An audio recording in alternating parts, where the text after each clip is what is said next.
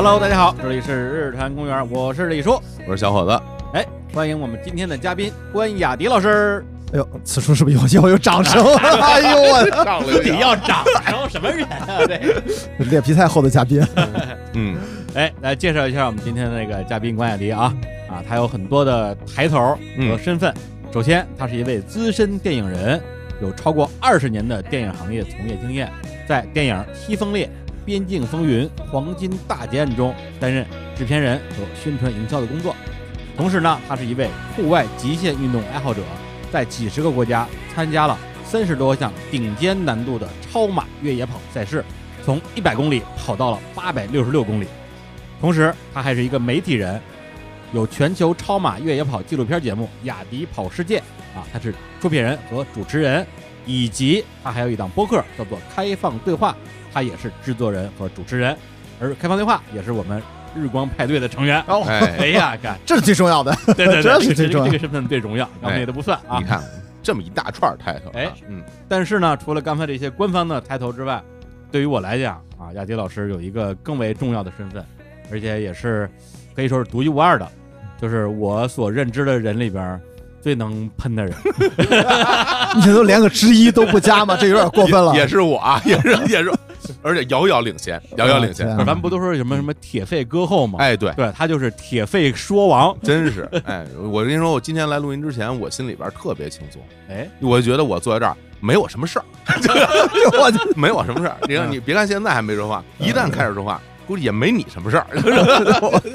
不是我之前见过的所有人里边，唯一一个就是在能喷这件事上跟雅迪老师是一个水平的，嗯，是高晓松老师哦，啊，就是在他那个三十多岁还在拍电影的时候。嗯，饭桌上、饭局上见过几次，基本上就他在，确实就没有别人说话的份儿哇，那么厉啊。害，用他本人的话说，就是一看别人说话我就着急，哎呀，我就要说哦，啊。我以为啊这样的人全世界有一个就够了，没想到啊，幸出于蓝而胜于蓝。对，我讲几个这个案例啊，案案件啊，这是看来有了心灵创伤。太创伤了。就是去年我们做日光派对，然后说咱是不是要合作一下？嗯莱斯老师啊，非常非常开心，说哎好啊，我们来共襄盛举啊。嗯，然后就来了我们的这个录音室办公室，对往沙发上一坐，屁股一沉，俩耳旁哥，四个小时没停。哎呦，四个小时那么长，你看进入了某种状态哎啊，时间就这么过去了。我跟霍总本来一开始还是挺直腰板儿，嗯正襟危坐啊，跟这儿 business 呢嗯，后来就全都瘫在那儿了。梁导说：“我我还能说，对，跟你说，我别的不说，我身体好，哎录播客我一天能录四期，对对，对录完之后我能出去跑圈去。我们俩说，我们俩四天录不了一期，完事之后，完完当天就要写方案了，就是，对，而且是聊完之后，当天回去就出了方案，第二天就发过来了，说咱们咱们今天签合同吧。对，我说我天，而第二那天还是个周末，啊是吧？啊这个对啊，这过一天是星期六了，星期六。笑死我，我我说这个太难合作了，哎，我们团队估计跟不上他的步伐。起不来床是吧？接着起，还有那个方案，最后还没有白写，我还至少还做了一部分，哎，挺哎，是是是，起到了一定作用啊，很重要的作用。对，以及上个月就是一月初，我在上海的时候，嗯，中午一起床，哎，没啥事儿，我说，哎，咱们那个一起吃个饭吧，哎，哎，跟谁吃啊？这时候你是吧，约谁都不合适，都是提溜，那那我就朋友圈提溜吧，是吧？愿者上钩，我就说，哎，我在静安区啊，谁有空过来吃个饭？嗯然后关迪老师说，我来，我说完了，完完了。李叔第一时间把消息同步给我，我发朋友圈找人，关迪老师怎么在上海呀？对，然后同时那天中午到场的还有嗯，石斌，对啊，和另外一个朋友叫付 T T 啊，嗯就他有第一次见第一次见，然后我提前给他们俩就打了招呼，嗯我说一会儿饭桌上啊，你们俩呢不用太努力，哎呦，努力是没有用的，你们就听你就听听关老师说就行了。哎呦，这听上去太惨了，哎，最后真实情况也不出所料，是吧？啊，还还还行那不是还那这那就还行啊，啊，那没怎么发挥呢，还是吧？不是四个人啊简单说是四个人嗯，但我们仨加在一起，可能说了就你五分之一的话吧。啊，有那么多吗？我 给你 给你那么多我又进入到那个状态了，会，笑死了！不，还没完，我还要说怎么啊还有啊，我不是跑这儿控诉来了？你这别别别，一定要一定要听下一个哎啊！不是，完全可以以他为主角拍一个网剧，叫《人人都爱关雅迪》，哎呀，你知道吗？嗯关雅迪最后成了一个什么呢嗯？就是咱们小时候不是经常就是学习一些这个劳模啊，石传祥嗯，啊，王王金喜，哎呀，，铁人嘛，铁人铁人王金喜嘛，嗯，对，关晓婷老师就是我们眼中的这一个永不知疲惫的铁人。那真是，到什么程度？到只要是我们跟知道关雅迪的人，比如说什么淼叔啊、嗯啊刘璇啊、嗯，啊什么阿美啊啊这样的这个老朋友老朋友啊，我们共同的朋友对，一起聊天，聊这么一个话题，说哎这东西太难了，这谁也弄不了，嗯，除非关雅迪。然后所有人都发出会心的狂笑，说对对对对，关关雅迪可以。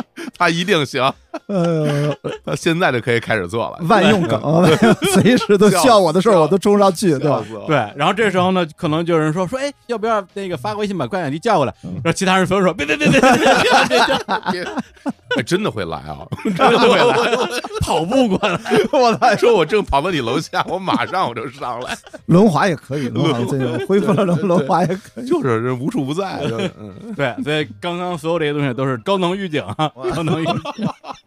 不是这期节目没法听了，我这大家赶紧关了吧。我这茶杯举起来半天没有喝进去水，我们已经很久没有这么插过一个嘉宾了，哎，太开心，了。主哎呀要主要是太太喜欢了，对太喜欢他这种不让别人说话的这种 表演风格了。尽量小子。啊不，我我真的跟高晓松也聊过几次哎，哎呦，感觉怎么样？的第一次啊，我们俩第一次就是算是正式的聊，的特别尬，因为我们之前认识，因为工作嘛，那时候开会，嗯那是啊，反正我记得是快二十年前，还是二零零几年，那时候还有个雕刻时光在五道口，啊，对，我去。然后？呢，我在跟一个姑娘约会，很漂亮，哦，嗯，然后她就过来，本来跟我打招呼，哎呦，一看哎，他他肯定不记得这个细节了，哦。然后就坐下了，然后一直聊到雕刻时光关门，嗯，就我们仨。但这个其实我也过了很久，我都快记不得细节了。但是真的就是你说那个感觉，啊。就是，然后再过几年，那个时候我不是给于老板当助理啊，那时候我在博纳一家电影公司哎，于东嗯。我们在凯宾斯基啊，长城饭店，哦，我想想，反正哦，好像是凯宾斯基嗯，还是长城饭店，反正在里面啊，可能是凯宾斯基，反正很远，哎呀就这个无所谓是哪儿了，反正在里面就是我们一聊聊到凌晨两三点，啊，嗯。基本上我们几个人就是听他在讲。不是，你跟高晓松，你们俩到底是谁能让谁说不出话来？不是那个时候我很年轻，我都是听他讲，啊？也包括我们在美国在戛纳都遇到过，嗯。都是听他讲，都是听他讲。我我不可能抢他的话。呀啊，对，因为咱们咱们是晚辈，呃这这其实啊啊是吧？啊咱俩是年纪差不多。对，咱们俩对于他们，咱们仨都是嗯。对啊，年轻就是这个敬老，对对。要是不是敬老的话，就不好说，我觉得。但那会儿听他聊天开心啊，嗯也是开心，而且的确是抱着挺学习的心态。真的，我觉得能听下来就不容易，是吧？对对我想那姑娘估计已经累死了，不是一个姑娘关门了，同时面对高晓松和关雅迪，噩梦般的人那生种估计再也没有见过他。我跟你说，你想想他的能量的场大在，我到现在我都特别想想起来那天晚上那个姑娘是谁，嗯，嗯，我都不记得了，但是哦我就只记住了高晓松。所以可见你，嗯，我他真的人是这个能量场是 还是很厉害。的。我那经常跟他聊过几次，他不用那么谦虚，太谦虚。了。所以你说这个我感同身受，感同对身受。哦，你也能感受。得啊啊上。就是你懂我们，你懂，虽然我懂你，但是我控制不了我自己，就是就是，而且我也觉得我没怎么说呢，还。这还没开始呢。对对对，对，哎然后呢嗯，同时也给我们啊，嗯就是听到现在都不知道我们在说什么的，并且压根儿不知道关雅迪是谁的，我们的听众再介绍一下。啊，对，如果你对这个名字啊真的是没有什么印象嗯，但是我说一条微博啊，你们可能有印象，在二零二零年的二月十三号啊，就是这个疫情嗯。肆虐的那段时间，嗯。有一个人的微博叫做雅迪跑世界嗯。啊，他发条微博说：“天哪，自一月二十号澳大利亚出发后，国内都发生了些什么啊？”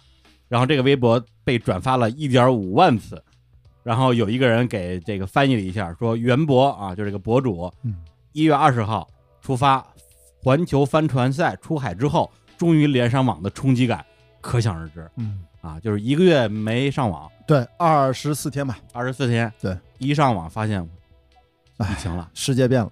世界变了。真是对我相信那个时候很多人看到这条微博的时候，恨不得就刷一下眼泪就下来了。嗯对，因为谁也没想到一个月之间会发生这么大的一件事儿。是的，就是真的，我后来才知道，其实像我这样情况的也不是那么个别，还是也有其他世界各地不同的人都会有类似，像在深山里面啊。哦我这个是因为参加克里伯环球帆船赛嘛，嗯刚好一个赛段还挺长的。嗯我们一月二十号，很巧就是钟南山，他是晚上吧，是告诉大家晚上八点时候宣布人传人，啊，其实我们在同一个时区，我们是从澳大利亚的阿里 beach 的东北角的一个港口出发，我们上午十点就走了，我们跟北京东八区是在一起的，所以那一天的上午十点，我们已经在没有手机信号的地方列队十一艘船队就出发了。哦，本来这个赛段终点是三亚，结果开着开着就通知你去不了三亚了，就直接去下一站的终点就苏比克贝，就是菲律宾这一站。所以等于二月十三号，我们等于绕了个弯儿下来，终于可以有手机信号。我是媒体船员，我是船上唯一一个可以用手机的人。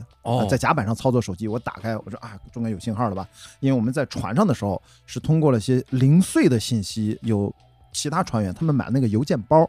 其实我那个赛段我也买了，嗯，我是收到了几封邮件，我姐啊、我朋友啊或者其他船员收到邮件啊，说，流量是吧？啊、他就只能发文字，也不能发图片，哦，而且字也就几百个字，很短，就给了我一些数据。我说，哎，我当时根本没有在意这个事情，就是因为觉得它不就是有很多像感冒一样的病例，我说这不就是 SARS，就是二零零三年我在北京的嘛，哦，我就以为 SARS 又来了。嗯，我当年经历北京 SARS 全过程，我心里就没什么太大的感觉，或者说我们心里对这场瘟疫的还没有概念。心里的最高的一个一个预估就是 SARS 可能是 SARS，对，对但 SARS 有一个问题，是因为它时间不长，对，所以你可能觉得，哎，对我就觉得这就过去了嘛，对吧？而且一个月影响的人相对来讲也要少得多得多。是是对，，但是没想到呢，打开手机一看，跟我船上预判的，我们船上有中国船员，我跟郑毅在一起，也是青岛人啊，我们都是青岛人，青岛号，其他都是老外嗯啊，一个船上就两三个中国人。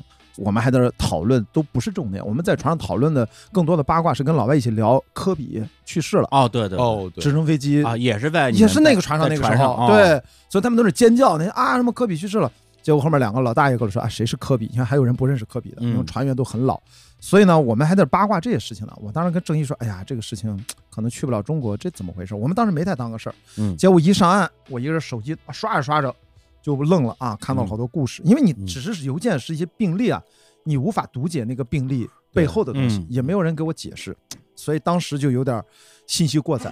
结果那个手机一刷就刷了差不多几个小时，几个小时，因为我们到了岸边，到你冲过终点，冲过终点还要等待其他道一起入港，中间间隔很久，嗯所以光那段时间就几个小时，我就嗯看了很多很多，心情就就很难描述，很难描述。嗯，对，其实你像虽然只有一个月的时间啊，嗯但是这一个月时间，整个世界发生这么大的天翻地覆的变化，对其实感觉像是一一次时间旅行，对，像一个一个虫洞一样嗯，出来之后发现是另外一个世界了。所以我那个时候就莫名其妙，就你刚才发那个微博，这就上了个热搜。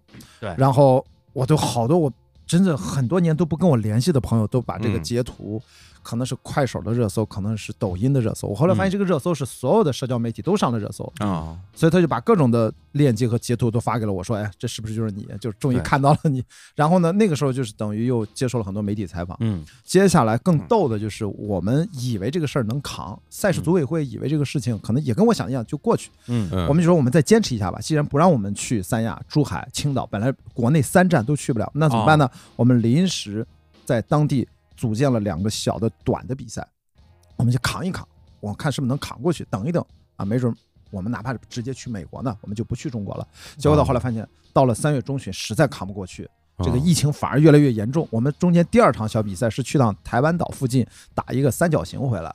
从菲律宾过去啊，对，在菲律宾啊海域嘛，再打个三角形，啊回来再一上岸，我又一开手机，发现三月中欧洲和美国也沦陷了，嗯我又发了个微博，啊，结果又上了个热搜。后来网友就就调侃说：“雅迪，你最好把手机扔了，就不要再开手机了。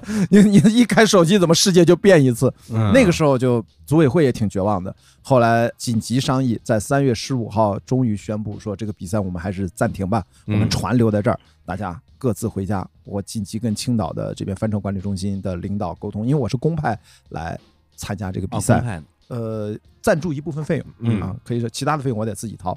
然后我就说我们赶紧买票回来，所以我们最后是三月十九号赶紧坐飞机回到国内隔离，然后在青岛隔离，然后我就四月份在青岛又待了一个月，五月份回到北京，一直到现在，两年过去了，哦，就这样。等于说你当时的那一个环球帆船旅行就没有没完成，走完，哎，没完成，而且我刚才听到他一个信息，就是把船就放那儿了，对然后就先回国了，放哪？儿了？我就在就在苏比克贝，现在船还在，还在那儿。当时就留了两个船长啊，一个船长一个大副，经常要清洁那个船，哦，经常检修一下电池，定期的给它发动机烧一烧和其他把船维护一下，要不然那个船就废了。嗯帆船一直搁在港口不开，嗯时间长了不动它，就跟那个汽车一样。那就废了。嗯，所以那两个人很辛苦，然后他们就这两年轮班儿啊，中间偶尔换一两个人，让这个船还能够维持。我们这次呢，可能要回去的话，就要先把船也重新打扫、deep clean 清洁一下，嗯要做好二次出发的准备。因为这个比赛一共四万一千海里，地球绕一圈，从伦敦出发回到伦敦，现在刚好到了中间菲律宾，所以说这个比赛也很尴尬。你也没地儿去，你正好在地球的这个赛程的正当间儿，嗯，还剩下两万海里没有完成。所以这两年相当于你一直在待机，嗯，哎呀，说待机，这不就得干活赚钱讨生活呀？然后等待着什么时候这个比赛还能继续，也就是两三周后。对那这次相当于就是把上次没有走完的部分的下半程吧，对，然后把它终于可以完成了。是的，希望这两年没白等。呃，但是的确世界已经不是以前那个样子了，包括我们青岛号的船员也更换了很多，啊有些人就回不来了，就不来了，哦就是肯定生活啊、工作变化、嗯感染的感染，然后谁知道，真的是这样。包括那个赛事组委会，很多人也都感染了呀。嗯。然后他们都是总部是英国的嘛，那英国这感染率到现在每天新增病例还是很多。嗯，对。嗯。所以那天在上海那个啊午饭局，啊。我听那个雅迪聊到这事儿之后，我第一反应就是说，我天哪，这马上就要出发了，对，赶紧把他拉过来聊一期。啊，等他再上岸之后，说不定什么样了呢？这什么时候走啊？二二月呃二月二十号到二十四号之间，哇嗯我必须得从澳门过去，很哦奇怪啊，因为他这次指定必须不能走马尼拉机场，必须要指定的一个叫克拉克机场，是个很小的机场，嗯北京、上海都没有飞机，你能买到机票去嗯中转到克拉克机场。后来发现澳门可以，香港当然也可以啊，嗯他们都是从新加坡转机过去。嗯，但是问题是，香港现在不办签注，澳门是开放的，所以我最后等于前两年刚办了一个澳门签注，先飞到澳门，从嗯澳门中转新加坡，才能飞到克拉克机场。全球的船员都要飞到克拉克机场，嗯那个地方会有当地的防疫人员嗯带着你，先象征性的隔离几天。三四天吧，然后就把你关到那个码头，嗯。你以后就不能出这个码头的封闭区域，一直在那儿日常的训练、比赛、呃小比赛，然后彻底保证你的船员都阴性，然后才能在三月下旬的时候出发，因为一次就要斜跨太平洋六千一百海里不间断去西雅图，这个需要三十天左右，所以就要嗯。为了保证这个安全啊，现在所以说你看重启一个比赛也很复杂，等于说就真正的这个上船嗯。啊出航是三月底的时候，呃，三月下旬这嗯。真正的长航，因为之前呢也会有一个呃 refresh training 叫恢复性的训练，嗯这大概四到五天，然后还有一个三天左右的一个短距离的小比赛，它嗯也是正式积分赛的一个环节。嗯。显然，它这个比赛我理解啊，就是让你们去长距离之前再热身一次。对，除了 training 完了再打个小比赛，再嗯找找感觉，练练手哎，再练练。因为很多人，你看我这两年完全没碰帆船。是所以我得找回那个感觉，那个结水手结你打的是不是完全要靠身体的反应，你知道吧？我那天在家练，我都突然忘了，哎，那个节怎么打，那个节怎么打？所以你到了船上，你就一下能想起来，嗯听船长那么一喊，啊马上你就回来。其实就在找这个感觉。你现在你那船长什么样，你知道吗？他有没有给你拍照发你看看？其实他们在海外交流的挺多的，我前阵还参加了他们的线上的一个交流，就是啊介绍大家在菲律宾来这儿整个流程要怎么安排。但那船我还没见没见到，我们只看到过一些照片儿。因为那个个 Jerome 那个船长非常辛苦，他留在那儿，经常分享一些他的短视频，他就一个人还挺孤独的，在那个港口照顾整个船队，照顾两年，照顾两年。但是他是拿工资的，他肯定是拿工资的。但是那不个，拿工资那那太惨了。我跟你说，我当时特别火，我当时临走之前，我就跟罗宾爵士，包括呃 Mark，就是赛事总监，我都说要不要把我留在那儿，我愿意照顾船。但是我也不知道。可能一留就得留一两年，当时就觉得 我也不想那么早回国嘛，嗯后来一是人家不让啊，不允许，嗯人家必须是全职的克里伯的正式员工，对。或者说正式雇佣的船长是有合同的，有明白。那种雇佣合同的，因为我们都是参赛合同，嗯。所以说后来就不允许，也没有特批。嗯。啊啊，也好没没留下，要不然这么可能就不知道什么时候才能回来。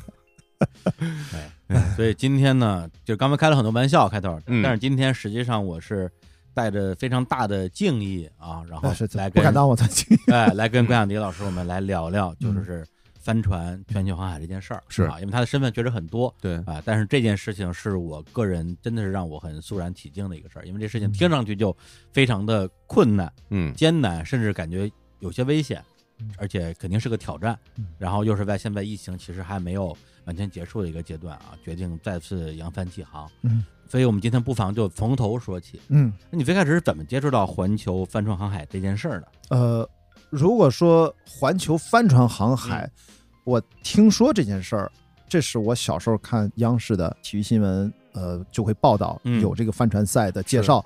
当时我就知道有沃尔沃，那时候我还不知道克利伯，但是我却知道沃尔沃。沃尔沃是嗯有两个非常有名的环球帆船赛，一个是克利伯，一个就是沃尔沃。那沃尔沃是职业水手才能参加的环球帆船赛，他们速度非常快，船和人都最顶尖的。嗯克里伯我们参加的就是给业余爱好者参加的，嗯门槛很低，然后速度也没那么快。嗯但是呢，呃沃尔沃后来就不赞助这个比赛了，现在改名了叫 Ocean Race，就是海洋赛。所以我最小是在新闻上看到，然后跟我近距离发生，对我产生不可磨灭的印象，就是因为我是在青岛长大啊，就是青岛第一条马路那儿出生的中山路，在青岛土著了。然后郭川是青岛人，所以我在哦二零一二一三年，郭川在进行单人环球不间断，是一个四十尺的帆船，在进行这个创举的时候用了一百三十八天。然后我中间正好跨春节，我那一年春节回青岛，我就一直听收音机跟他的卫星连线，当地电台的跟他的家乡的嗯乡亲们的卫星音频连线，我就哦每天关注着他，反正他不定期他就会预告他什么时候会连线一小时，嗯我听了好几天。有一次我就从家里面出来，我就打一辆出租车，我们那时候我家住福山后，在青岛市的呃东边，我说嗯你就往西镇开。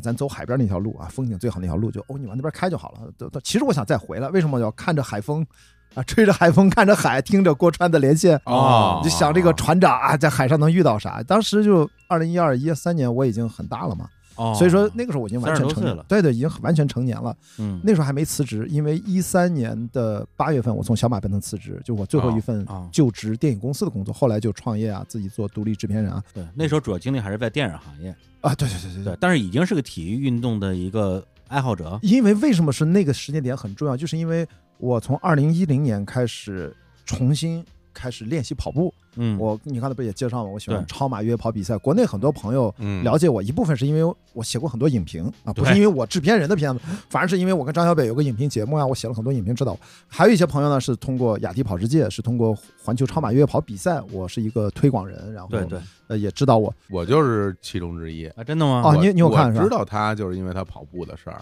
哦之前我跟他说过，我原来还没辞职的时候，嗯哦我有一同事哦就王自晨，嗯，他是一个哦，对他跟你是同事，对，想起来我了，我们是一个公司的同事。那嗯。他刚来公司的时候就特喜欢跑步，对。后来我就看着这小孩怎么每天跑得越来越疯狂，最后去参加那个百公里，百公里百公里，越野百英里跑，对对，然后我们俩聊天的时候，他跟我说：“哎，说我认识一哥们儿特别神，那么他也跑步，叫关亚迪嗯，还给我介绍你的故事。嗯，哦，其实那个时候我就对你的名字有印象了，但那那是一几年？一四年，对对对，大概一三一四年那时候我那时候跟他组队呢，我对啊，们一起还你们还组队还一起跑步，对然后我还看他给我朋友圈什么，我就知道他了哦，对，对那你这么说，我知道他比嗯你知道早，是吧？我零几年就知道他了哦，啊，我知道是是因为他结婚，哦我在豆瓣上哦，对对对对说这个是吧？我的前任啊，前任啊，对，这谁谁谁啊跟知名电影人关雅迪结婚了。对，因为啊我说这个知名电影人是谁呀？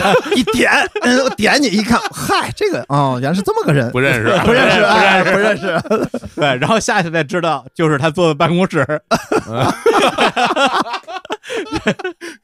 呃，这个四个钟头啊！对，四个钟头了，对，呃那这个跨度有点有点长，有点长。这就是多意思。所以呢，一二嗯一三年这个实验为什么重要？就是我已经开始正经的从一个重新恢复练习爱好越野跑、学习越野跑，变成了一个越野跑爱好者，然后去已经积累了几场长距离比赛。一二年是我的第一场全程马拉松，也是我的第一场从五十公里到百公里都是在一二年完成的。一三年我已经把全部的香港的百公里的比赛都完成了一遍，我疯狂的报名比赛。嗯所以在一二一三年那个跨度，当我知道郭川的时候，其实更多的是从耐力运动的爱好者之间，我总觉得他哦非常让人敬仰。而且郭川那个时候我们已经都知道他，他是青岛人都知道他，应该青岛人都知道他而，且他是全国最顶尖的是的航海运动员，所以这是一个时间点。他当时创下了一个创举，在当时嗯他用的那个船型是创下了当时单人环球不间断的一个记录。世界纪录。啊，对对对对，在那一刻那个时候他是他创下的。嗯再往后一个重要的时间点就是一六年十月底，我十月初我在尼泊尔登阿玛德布朗。嗯就是一个大概将近七千米高的一个技术性山峰。我登顶完了，我是速登啊，大概五十个小时左右，从大本营出发回来，哇，然后回来，然后回来 活着回来，这很重要。这那个山峰真的很难，我登了我才知道。但是我是游客的那种身份，就是我们嗯全程有路绳，我是商业攀登，我不是那种阿尔卑斯式，我也不会啊，我就体能比较好。我知道知道。然后呢，可口可乐似的，然后呢，但是坐在你自己盘，别人也帮不了你。啊然后下来了之后，一打开手机，流量也是要购买的，嗯然后就看到郭川落水了。对。然后他在十月二十几号落水，在旧金山出来没多久，然后他是一个大型的双体帆船，所以那个时间点对我就突然觉得，这个人可能到现在也是说他失踪状态，就对我冲击力蛮大的，因为他某种程度上是是我的人生的一像灯塔一样，对对。就是你你不认识他，他也不认识我，呃，我只知道他，我关注他，但是他对我的影响是还挺深远的，因为我小时候看过一部电影，就非常的呃印象深刻，嗯。两部电影对我很重要，除了《天堂电影院》之外，另外一部叫《老人与海》，哦。我在电视上看过好几遍，嗯。所以我就每当说起郭川，我脑子里面想的是我小时候看的那个电视上的那个老电影的画面，跟大海搏斗的男人，对，对。还有一个鱼啊，是吧？要跟他嗯。搏斗，那是一六年，我那个时候，我突然就去告诉我自己，我说我能不能也去海上航行一次，看看这个。地球到底长什么样？因为一六年的时候，我已经参加了几十场比赛了，嗯一四、一五、一六，嗯在全世界就没停下去比赛，各个国家都去拍了雅迪跑世界，大家在网上能看到。对嗯所以一六年那个时间点，就突然让我觉得，未来有时间，我不能只是在陆地上围着世界去看一看、跑一跑。我说能不能到海上？海上你要去看看、跑一跑，只有一个选择，嗯只有一个，没有第二个，就是帆船。等于说在，因为你七九年的嘛，对，对，跟我一年的，嗯，等于在三十七岁的时候，第一次才去想这件事情，是的我要去做帆船航海，是的。然后一二一三年就是一个种子，嗯，嗯。只能说就是一个种子。当然嗯。小时候你往回倒，那是因为我从小就在第一海水厂长大，就青岛第一海水厂，这是啊。很有名嘛。嗯。我第一次见到比基尼也是在那儿，我的所有的就是在家电视上放那个海滩护卫队，你记得吗？嗯。拎着一个嗯。背卧着啊，跑那个胸肌颠来颠去的，你知道吗？对瞬间男的不是女的，对对对对。我我当然是男的了，对，我就因为这个真的去啊健身房健身，然后去当救护员，我们去当志愿者，就是这个。我觉得关雅迪可以回应你那句话，嗯大壮谁不喜欢？哎呀，他也喜欢一大壮，看看出这遇到同这好，你不觉得在青岛？我觉得那个年代是健身是一个时髦的事儿，嗯大家特别喜欢去健身，嗯我也去健身，所以往回倒就是我对海可能从小就在海里面泡着。我们小时候就胆儿特大，我们不是有防沙网嘛？嗯防沙网那时候至少可能将近十米深吧，里面几百米都不会很浅的。嗯我们小时候就是搭在防沙网上，哎，挨个往下下，干嘛扎猛子，憋一口气下去抓把沙子上来，或者天天练就是谁抓沙子，你证明你到底儿了嘛，要不然你沙子哪来的嘛？对啊就一个一个下，一个一个下是真。男人就下去抓把沙子出来，对，然后呢，有的时候就是生猛往下下，那个时候也没有什么自由潜、f r e e diving 都是我过去几年才开始学 free diving，、嗯那个时候没有任何技巧，所以有时候潜多了就耳朵疼，耳膜压坏了，对。所以就是很猛。然后还有一个就是我们跨过这个防沙网，再往里是河路雪什么冰激凌，反正巨大一个字儿，一个字儿巨大，就又往外往里大概一公里，它是个大广告牌飘在海上，我们就游到那儿。过了这广告牌，再往里游，我们经常赌气，跟我们的初中同学、男同学还小学男同学，啊就说往里游，看谁先回头，就经常搞这种 我这拼命啊，这样有一次就真的，后来我跟我那同班同学就是，反正我们俩最后都怂了，就是游的都不知道游多远了。后来就说，要不咱 散了，因为天色暗了。啊那时候我就近视了，就像我现在近视，一直三四百度，一直这样。然后我就往回头一看，都已经看不见看不见海边你那个灯亮起来，就你分不清到底往回往哪游了，你知道吧？哦，所以就觉得怂了。然后我们俩就狗刨，就这样嘣儿嘣嘣，就狗刨慢慢往回游，慢慢往回游，换挺好挺好，该飙的时候飙，该怂的时候怂，对我们俩就怂了。那次真觉得差点没回来。就小时候在海里面干了很多这种无知者无畏的事儿啊，嗯所以就是我对深海嗯可能骨子里面没有那样莫名的恐惧，可能是从小嗯是给我带来一种感觉。所以你们青岛人就对于大海的这种感情啊，有感情。有点像这个东北选手啊，嗯，对冰雪运动啊，哎，一样对对对，那为什么冰雪运动员大部分都是东北的呢？真是对是啊，你要海南岛啊，当然海南岛这也有很多东东北，哎呀，对对对对对，是吧？真是我跟你说，不是，我就说呀，是吧？你不是，咱就说你就北京出一冰雪运动员，我觉得也费劲；出一个帆船航海的可能也费劲。是的对因为你从小跟他不亲近。不亲近。所以说后来在一个重要的时间点，嗯我要感谢两个女生，哦，一个就是宋坤。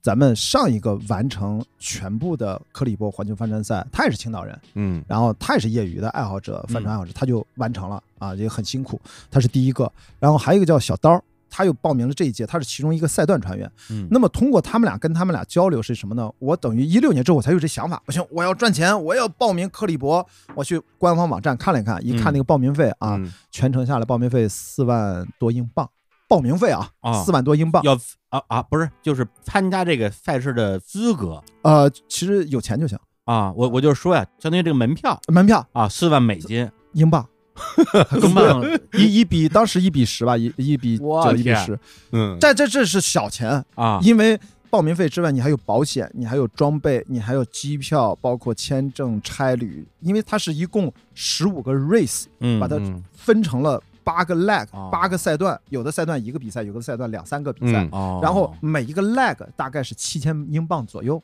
嗯，所以等于全报的话优惠一点，就嗯四万多英镑。哦我当时满脑子想法就一六年，不是因为郭川那个事儿对我的刺激，就是说嗯不行，我说这个年纪也不小了，我虽然完全不懂帆船，我在海边长大，我要学帆船，我想去报名嗯参加，就赚钱，我要去报名参加克利伯。为什么感谢这两位女生呢？然后我就开始找相关我认识的嗯相关的人，就是找到了宋坤朋友介绍，哎，一看反正都是中间有认识的朋友嘛，嗯小刀也是嘛，啊，都是老乡嘛，其实倒好认。然后呢，他们俩跟我一说，后来我忘了是他们俩谁，好像都提过这个事儿。他说雅迪，你这个背景啊，嗯你其实挺适合做媒体船员的，就说你去问问呗，有没有这个机会。结果哦我也通过关系找到青岛市的呃帆船管理中心的负责人，然后嗯通过朋友介绍，我写了一个，就像你这第二天就给了详细的大纲一样。我那个朋友介绍完了，我真的真的就是第二天嗯，写了大概有七八千字吧，哇就我天就真的一晚上没睡觉，把我所有的想说的话，为什么参加这个比赛，以及所有的方案，我会怎么宣传这个比赛，帮着青岛，真的特别长，就完整的思路和执行计划就发过去了。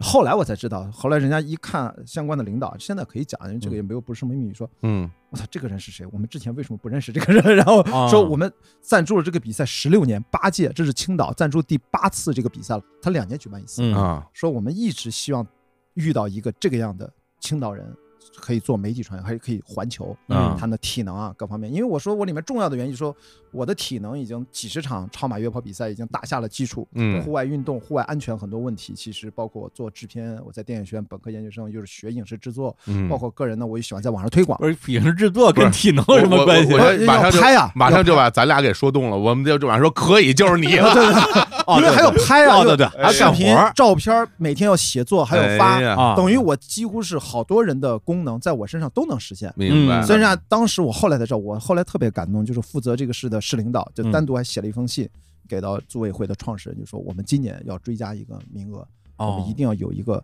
呃环球的媒体船员。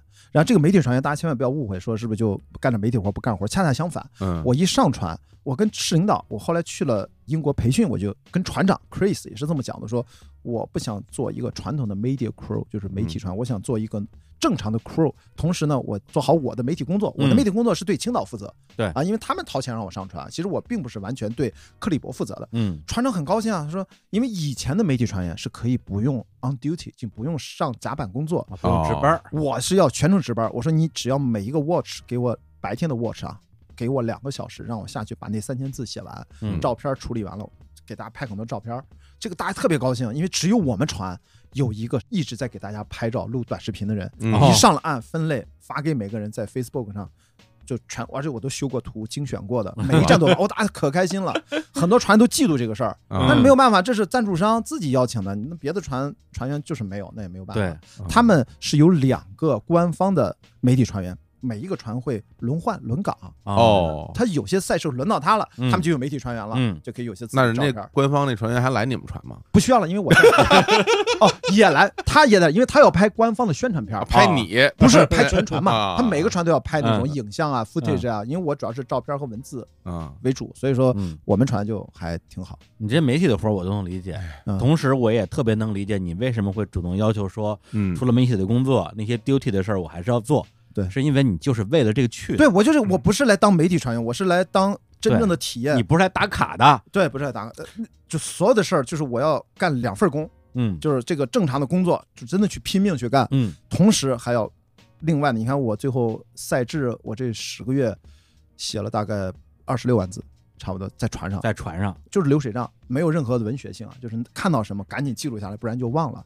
就不停的打字、拍照、拍短视频，但现在还没有剪，也还没有找到剪辑的钱，还得找个几万块钱，但存着吧。雅迪跑世界第四季基本就是克里伯环球帆船赛，应该今年会有。对，那这个帆船航海，大家嗯，你说大家脑子里可能都会有一个自己想象中的画面，对但实际上帆船航海它到底是怎么样的一个赛制？嗯，给我们讲一下。大家千万不要误会，就是可能以为帆船航海长航的比赛，像是大家脑子里面容易有个误解，嗯是不是坐着一个很漂亮的游轮，大家喝着香槟，吹着海风，很休闲啊？这个这个一定不是这个画面，嗯 它是大家想想，加勒比海盗是都是可以的，就是嗯最早的大航海时代，你想想，无动力，靠着风拉着风帆，等于你要把一艘船从 A 点开出去，看不到大陆了，然后开到 B 点，可能是跨大洋，也可能是横穿。嗯其实现在是有很高科技的 GPS，但是在古代是可能只有罗盘啊、嗯六分仪啊，这个是一个很难想象的事儿，他就非常非常累，因为你那个帆呀、你为了航向不偏，当然我们是两组人轮换吧，轮班儿就是六六四四四，嗯。白天六小时一班，晚上四小时一班，所以你每天睡觉的时间都不一样。你想想吧，这是五个班次，嗯。只有两组人，你要不就一三五，第二天你就是二四，第三天又是一三五二四，所以你下去就睡觉，或者你自己休息，嗯。所以他每天时间是不固定的，嗯你就没有固定的睡眠时间。所以如果你入睡有障碍的人，你在船上极为遭罪；如果你又晕船，如果你对吃的东西又不习惯，然后你要每天就大工作量负荷，你要不就暴晒，要不然巨冷。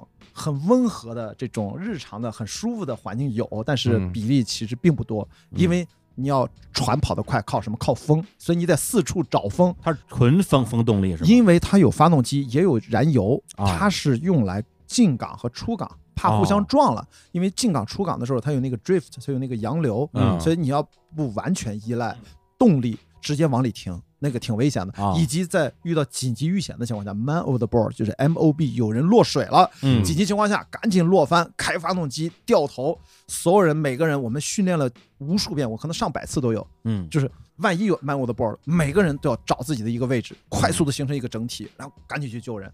所以这个速度最快的，好像大概十四分钟嗯。就非常快了。嗯，但是如果是在恶劣的环境下，你如果那个安全绳崩断了，或者你刚好没有挂安全绳，这个是不允许的，一定要尽量全程挂着安全绳。对。你万一在水温只有几度的那种恶劣天气下，嗯。如果你又没有穿干衣，那你进去透心儿凉，嗯。失温，在恶劣环境下把你捞上来，很正常，就是三十五分钟以上，嗯，甚至四十五分钟以上，而你的生命在里面可能也就扛个不超过二十五分钟。所以嗯就算找到你，因为你有 GPS，自动它会在船上找，还有 watcher 就是只看你的，嗯嗯拉上来可能也是尸体。所以说，嗯就泰坦尼克嘛，对对对对，就是这样，不能落水，一定记住，人在船在，船在人在，嗯人和船不能分离。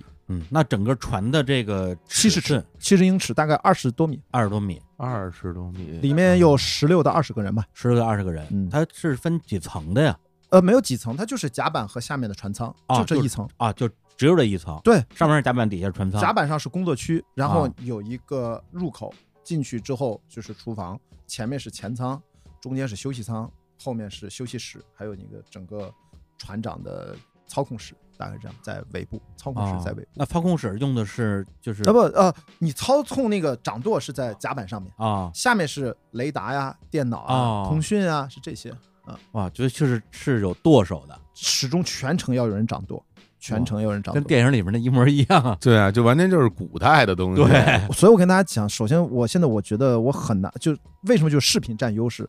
随便发一个预告片，《雅迪跑世界》第四季预告片，大家看到在船上那个帆船始终它是在倾斜着，特别是迎风的时候，它一会儿向左旋，一会儿向右旋，来回倾斜，风很大，嗯你就要找风，你又要躲风，你要躲风暴，你要躲飓风，但同时呢，你没有风的话，船就不动。所以嗯过赤道的时候，进入到风洞，船都停在那儿，互相大眼瞪小眼儿，也没有用。这哦但极特殊的赛事规则，这两年更新了规则，因为我们不是沃尔沃，不是 Ocean Race，嗯，对于业余比赛要求没那么严格。万一掉入风洞的那个赛段，嗯它会给你一定的助力的方法，说你可以在一定的纬度范围之内开动一次发动机，哦，一旦开动，必须开动十二个小时，不准停。为什么呢？比如说你连续开十二小时，最多开多少纬度？但是它这块给你的纬度呢，你是开不出去的，嗯，所以你是可以刚一进去就开发动机，还是说你开到了一半儿再开发动机，你自己定。哦总之帮助你尽快的脱离这个无风带这个纬度，嗯就是赤道上下这一块无儿。风带叫风洞是哎，吧？风洞我们叫风洞，wind hole 指的是没有风，不是风很大的意思。哦，所以风洞指的是没有风，嗯所以这个比赛，因为它毕竟是个商业赛事，几年前出现过什么情况呢？嗯掉到风洞里面，一直船都停在那儿，大家谁都走不了，嗯就光那等风来，风也不来。但是呢，下一个终点的赛事，它这个 changeover，它是一个船员的换船员，很多是赛段船员，我是环球船员啊在今年六百多全体的船员当中，像我这样 circumnavigator 叫环球船只有九十多个人，剩下都叫。一个一个赛段的船，它可能一个赛段可能三个五个，你交多少个嗯七千磅，明白就报多少个赛段，你也要全报也可以。嗯所以说，如果你大家不能按照那个 arrival window，就是抵达时间窗口到的话，那人家那个订的机票、酒店就都对不上，哦就给船员浪费了很多钱，大家很抱怨这个事儿。所以后来发现，毕竟一个赛事既要考虑到竞技，嗯又要平衡到整个赛事向前推进的这个进程，按部就班。所以后来就说怎么办呢？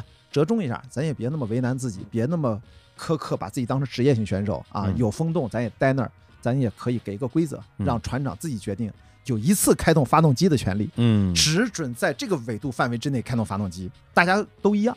但是开启的点不规定，嗯你自己定。但开了之后，十二小时之内不准停，哦，这个就是一个策略，那就只许开十二小时吗？是就是为了帮助你把这段哦风洞区至少有一大半儿你可以开过去。明白明白嗯明白。但如果你的风刚好特别好，你不开都没问题明白，啊。但是你开了，风再好你也得开着，那最久的时候能等多长时间？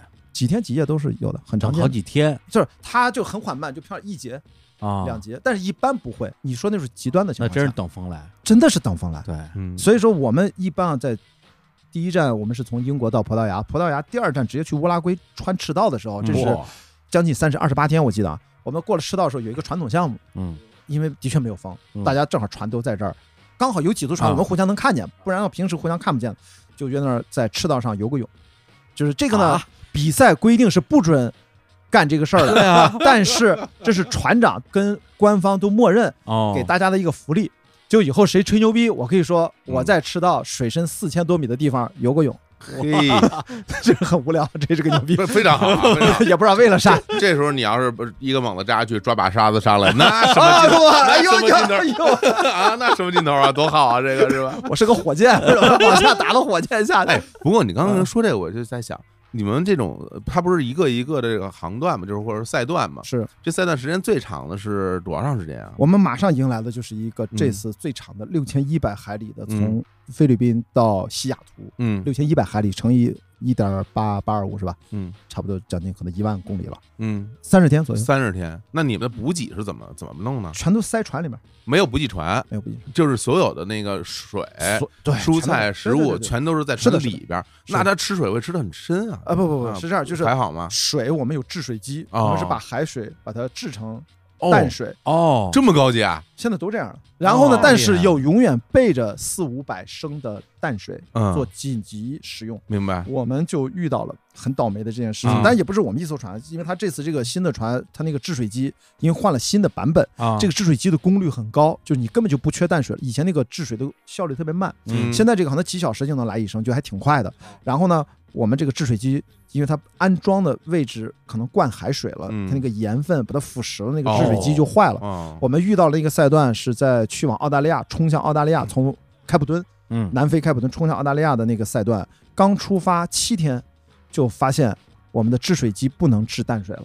哦，然后呢，前不着村，后不着店，到达终点还有十六天，我们已经出发了七天。嗯那我们现在即使是倒回去，这个赛段我们就废了。啊然后我们青岛号拿了好几个赛段冠军，那个时候我们嗯总积分是领先的。到现在我们青岛号是遥遥领先，青岛市政府都是震惊了。赞助这个比赛这么多年，从来成绩没有这么好过，也不知道像关雅迪和郑一这件事哎呀呀呀！啊，是吧？我我们都我们都没吹啊，对对对只能自己自己 狂吹着。但是呢，就你看他，我们能拿冠军是有原因的。接下来发生的事情就非常的青岛号，啊就后来大家都觉得你们太青岛号，青岛号现在是一个形容词，啊，就是船长跟大家商量。关，雅迪也是个形容词，我是个动词吧，就是说，嗯，大家现在投票，就是说我们现在怎么办？我们现在有几种选择，嗯。其实还是有很多选择的。一种选择就是我们回去。对，嗯。啊，我们这段算了。我们另外一种选择，我们现在呼救，嗯。我们就地等待，我们正在领先，我们让后面的第二个下龙湾号还有其他的排名第三的，让他们上来，给我们送点淡水，嗯。我们凑够了，我们应该也能慢一点到，也是可以的。匀你们一些淡水呗。我们互相是可以救援的，啊，这就是船队出发最安全的地方。对，距离你最近的能帮到你的船，就是你的队友，跟你竞速的队友。就是没有那个官方赛会的那种救援船，很多人都会问直升飞机能不能去，我真听啊。你看海有多大，那飞不过去，就没有，什么都没有。哦。没人跟啊，而且我们去的也没有海岛，经常就是明白。比赛线路。嗯。那么还有个第三个选择，就是咱想办法不掉头，一路冲向终点。想什么办法呢？就是怎么分配？我们算了，我们有左右两个 tank，嗯这个 tank 里面算了一下，大概有不到四百升的清水，还剩不到四百升。嗯嗯我们船上有二十多个人，每人每天喝不能超过一升，除了吃饭做饭用的水之外。嗯后来我们投票决定用第三种方案，嗯不掉头，这是非常青岛号，就是要拼命拼一下，但是会付出很多未知的代价，因为嗯这么高强度，一升水，而且关键问你路上如果再出新的状况，对，不知道。就非常危险了。但实际上后面的确是状况接连不断，这只是第一个，嗯，就是在那个三段直接说结局啊，就四个人重伤，等于两个骨折，啊，粉碎性骨折和一个肋骨骨折，还有一个脱水就休克，然后输液。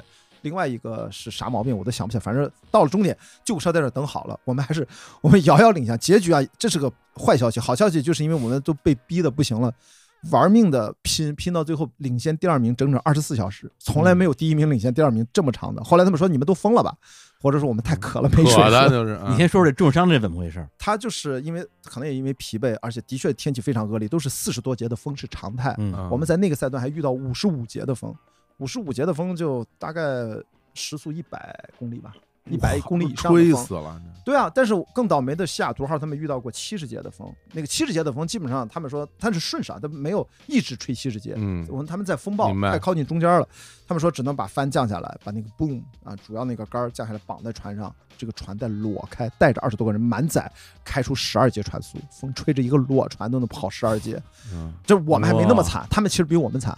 我们这五十五节，那哥们儿就是从那个船不是突然一个浪打过来，啊他打了一个舵，正好有一个美国大叔，他往前走，从高悬直接啪就横着就凌空就摔下去了，哇然后正好在那个就这样坑节，这个肋骨磕在这儿，一声惨叫，而且我还拍下来了，我正好在拿着 GoPro，哇后来给他们看，说给保险公司看，因为我给了组委会拿这个理赔，你知道，正好我拍下来，我说这媒体船员好管用，还负责负责保险，证明他真的是摔伤的。嗯哇一声惨叫，然后最后从脖子到这儿，整个这一半侧各种粉碎性骨折。后来呢，那个时候他距离到岸边还有八天，他距离岸边还有八天，受伤之后我们把他绑在 bunk 上，我们不叫船叫 bunk，然后给他喂饭，他也不能上厕所，给他尿壶。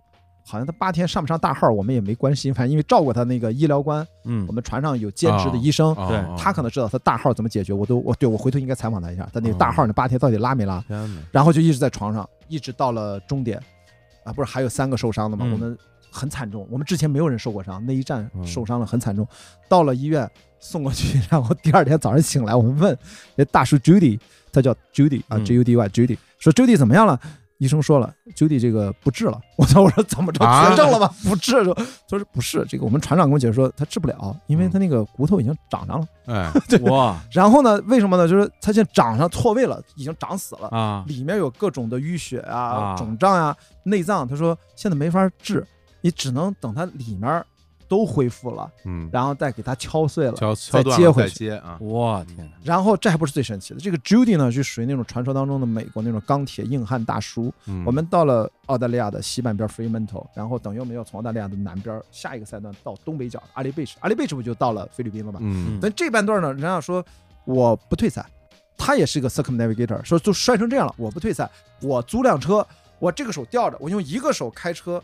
横穿澳大利亚，我到阿里比什等你们，不是然后到那个时候我就恢复了，我再上船。在路上恢复为在路上什么富啊？你在路上有一个月呢，因为我们从这儿到那儿你骨头都是歪的，对啊你你这对啊？他就歪着他要完赛，但是他现在肯定又，因为我们到哇三月份不都是就停了嘛啊？太牛，但是人家真的在澳大利亚的阿里贝什跟我们集合了，上船了，真的后面跟着我们。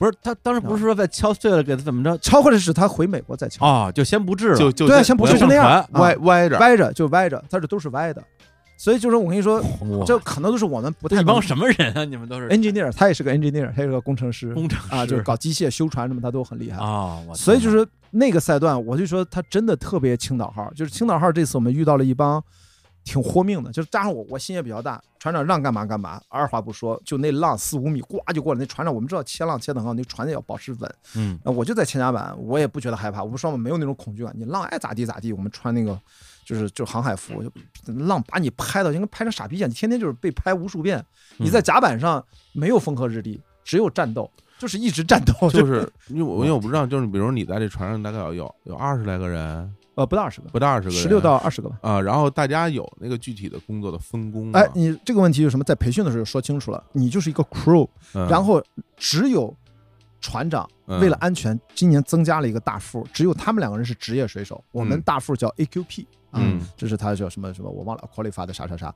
然后呢，除此之外，所有的船员都是业余的。都一样，但是呢，啊这些业余的嗯。都不是我这种水平啊，人家国外的业余，什么澳大利亚的、英国的、嗯法国的、美国的，都是小时候玩船长大的，可哦能都是家里面就有好几艘船那种。明白，但是呢，他可能也要遵循 RYA 英国皇家水手协会的这个教学体系，他要拿到这个资质才能嗯。上船，嗯。所以他们的操作经验都非常丰富。嗯。所以这个比赛是什么呢？除了 AQP 和船长，其实嗯包括他们在内一样，在船上任何位置的活儿你都要会干。为什么呢？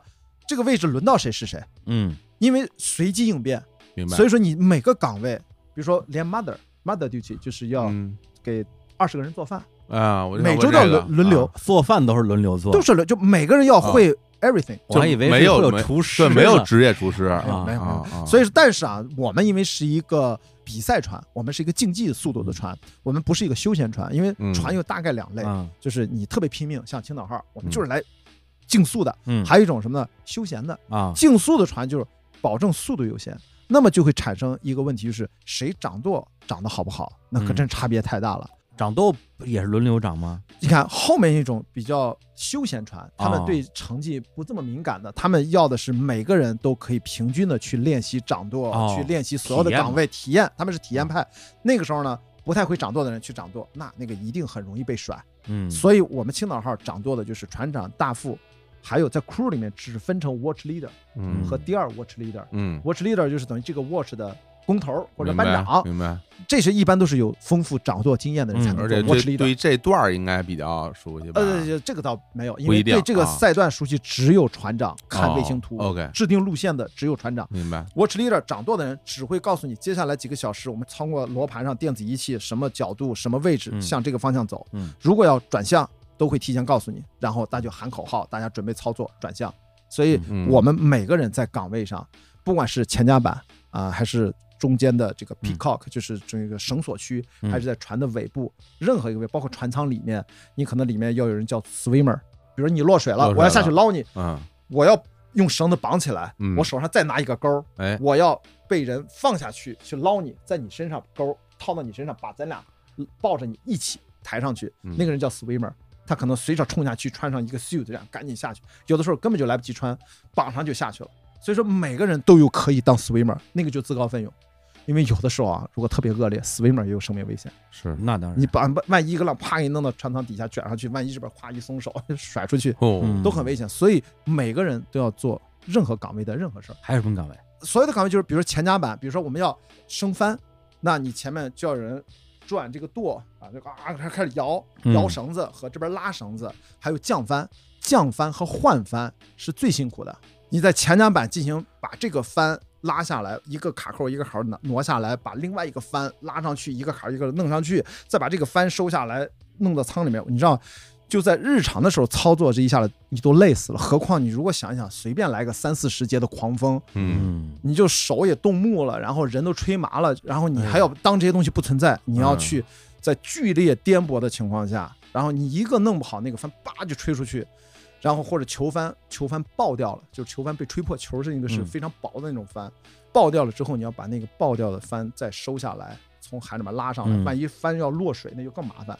直接船速就没有了，只能先把帆捞上，那巨沉无比，就是你每次每个 watch 都很有可能会累到虚脱，嗯，所以它是一个叫混氧运动，不停的疯狂输出，混氧运动，没有不是有氧，啊有氧加无不是无氧，啊，嗯。这就永远在处于一个混氧混乱的阶段，就是你要在短时间内，只要听着船长一声令下，可能要转向，可能要转舵，可能要换帆，可能要要升帆，可能要降帆等等，那这个操作要特别快，大家要配合的特别好。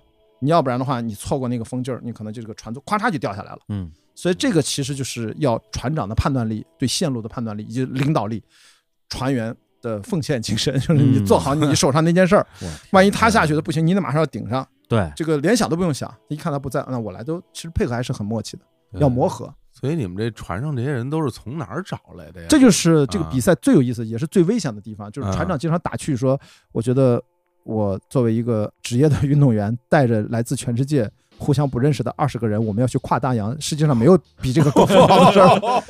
就咱们就就是招募形式，就是对啊，就是大家互相不认识啊。就是报我报名，对啊然后他会之邮件，我对大家会之前有一个船员大会，大家见个面儿，会有一个这样的热身，互相嗯介绍一下。但是那都是他们欧洲选手，他们还见个一两次。像我们在中国的都没法为了你一个穿越大会飞到英国去，这不可能嘛。嗯加上疫情更不可能了，所以说就是经常就是第一次见，就是现认识。嗯，所以这个应该说帆船是一个非常考验脑力和体力，嗯呃，就的确是偶然会遇到一些嗯性格脾气特别怪的人。反正嗯我们这个船今年特别奇怪，就大家互相特别有爱，哦但其他的船吵架斗殴的还比较少啊，啊就是吵架互相给穿小鞋的，就那种，我觉得都很难受。那是个封闭空间，你要关系搞不定，挺可怕的。对，那因为这刚才你不是都是都是业余的这个选手嘛，所以大家其实很多人都是有自己的职业的，对对对。嗯，什么职业？而且大部分我们开玩笑说，这个船员主要是老头儿老太太比较多，啊就没有什么年轻人，因为都是鳏寡孤独为主，多老多老头老太太，五六十很多，六十多也有，六十多还能上船干这个，没问题，没问题。我们那个罗宾爵士今年都八十多了，就前两年还又完成一次环球呢。不，是他也能干那些，啊，都可以。我天，就是你强度可能身体你太好，人家那是人家得厉害，罗宾爵士一九六九年就世界上第一个完成单人环球不间断的人类历史上创举的第一个人。哦，他那个时候是二十多岁还是三十岁，到现在八十了，看着倍儿精神，永远看着那身穿着制服给我们讲话，底气那个非常足。所以我说，鳏寡孤独就是什么呢？就是一些退休了送给自己一个生日礼物，或者死老公的、死老婆的，然后来还愿的，然后也有年轻人很少，二三十岁的极少。哦，所以我跟正义这种就是我们算是赞助商，要带几个大使名额，嗯，然后就为了推广，为了宣传城市，我们是为了宣传青岛，还有珠海也赞助了一条船，然后哦。三亚也赞助了一条船，所以十一艘船里面三个中国城市冠名了，嗯。其他的还有什么西雅图号啊明白？啊有 UNICEF 还有下龙湾号呀、梦想韩国号啊，嗯。韩国赞助一条船，它大概有赞助，对，所以很多船员都是一些给自己圆圆梦的一些普通的中老年人，但一定是得是热爱帆船的，嗯。年轻人极少，我觉得三十多岁算年轻人啊，嗯，二十多岁几乎没有啊，嗯二十多岁几乎没有，因为他没这个钱，他这钱来这儿干嘛呢？对吧？像郑毅他九六年的，那是因为他是职业帆船运动员出身，刚刚退役，哦，他就是青岛帆船进校园活动培养出来的，十岁开始学帆船，学了十几年到现在，今年这不他才二十六岁左右，嗯嗯，就很年轻。这个是运动员出身，两码事儿。那你这个从零开始学，因为你你之前虽然越野跑什么，但对于帆船这个应该是完全不会。是，你是到哪儿去学？学了多长时间啊？其实我完全就是按照大会的规定去参加。你要参加这个赛事，必须参与他一个 RYA，就是 Royal 什么 Association，就皇家的游艇协会，它这个标准下，你要学四周，叫 Level One 到 Level Four，嗯一个月四星期。嗯一般来说，你要所有的选手交了一个报名的钱，嗯整个 training 是七千镑，七千镑。然后呢，也就是说你像我零经验，你只要这四个 level 考试都合格了，就可以直接上传。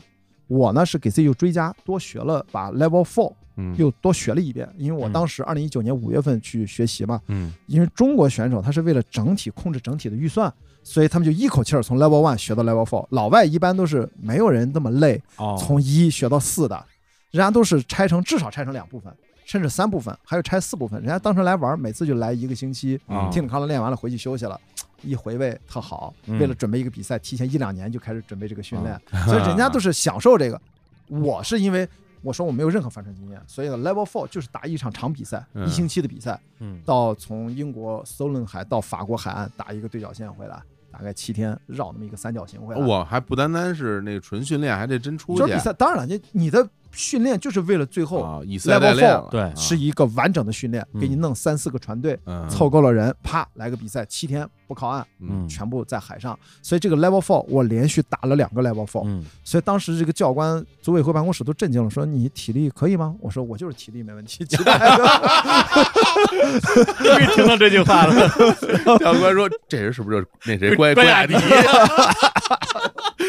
见识吧？不是，教官说你别跟我这吹，这事儿跟你说谁都谁都干不成。就是，你以为你是关亚迪啊？然后我就是我，他们他们也不差带上我，他就觉得 嗯，反正这个你你想来那就来呗，因为他也知道你是嗯赞助的环球船员嘛，那你就来。那我觉得有一个问题，就嗯咱就这么说，就比如说咱们学这个，对于普通人来说，对，学得下来吗？是的，只要一你对晕船是可以忍受的，嗯第二正常智商水平，真的如果你特别，我看到老年人就是没有通过的，他反应太慢了，明白。还有的确是年纪大了，这正常智商水平，嗯，就是这里面包括语言能力。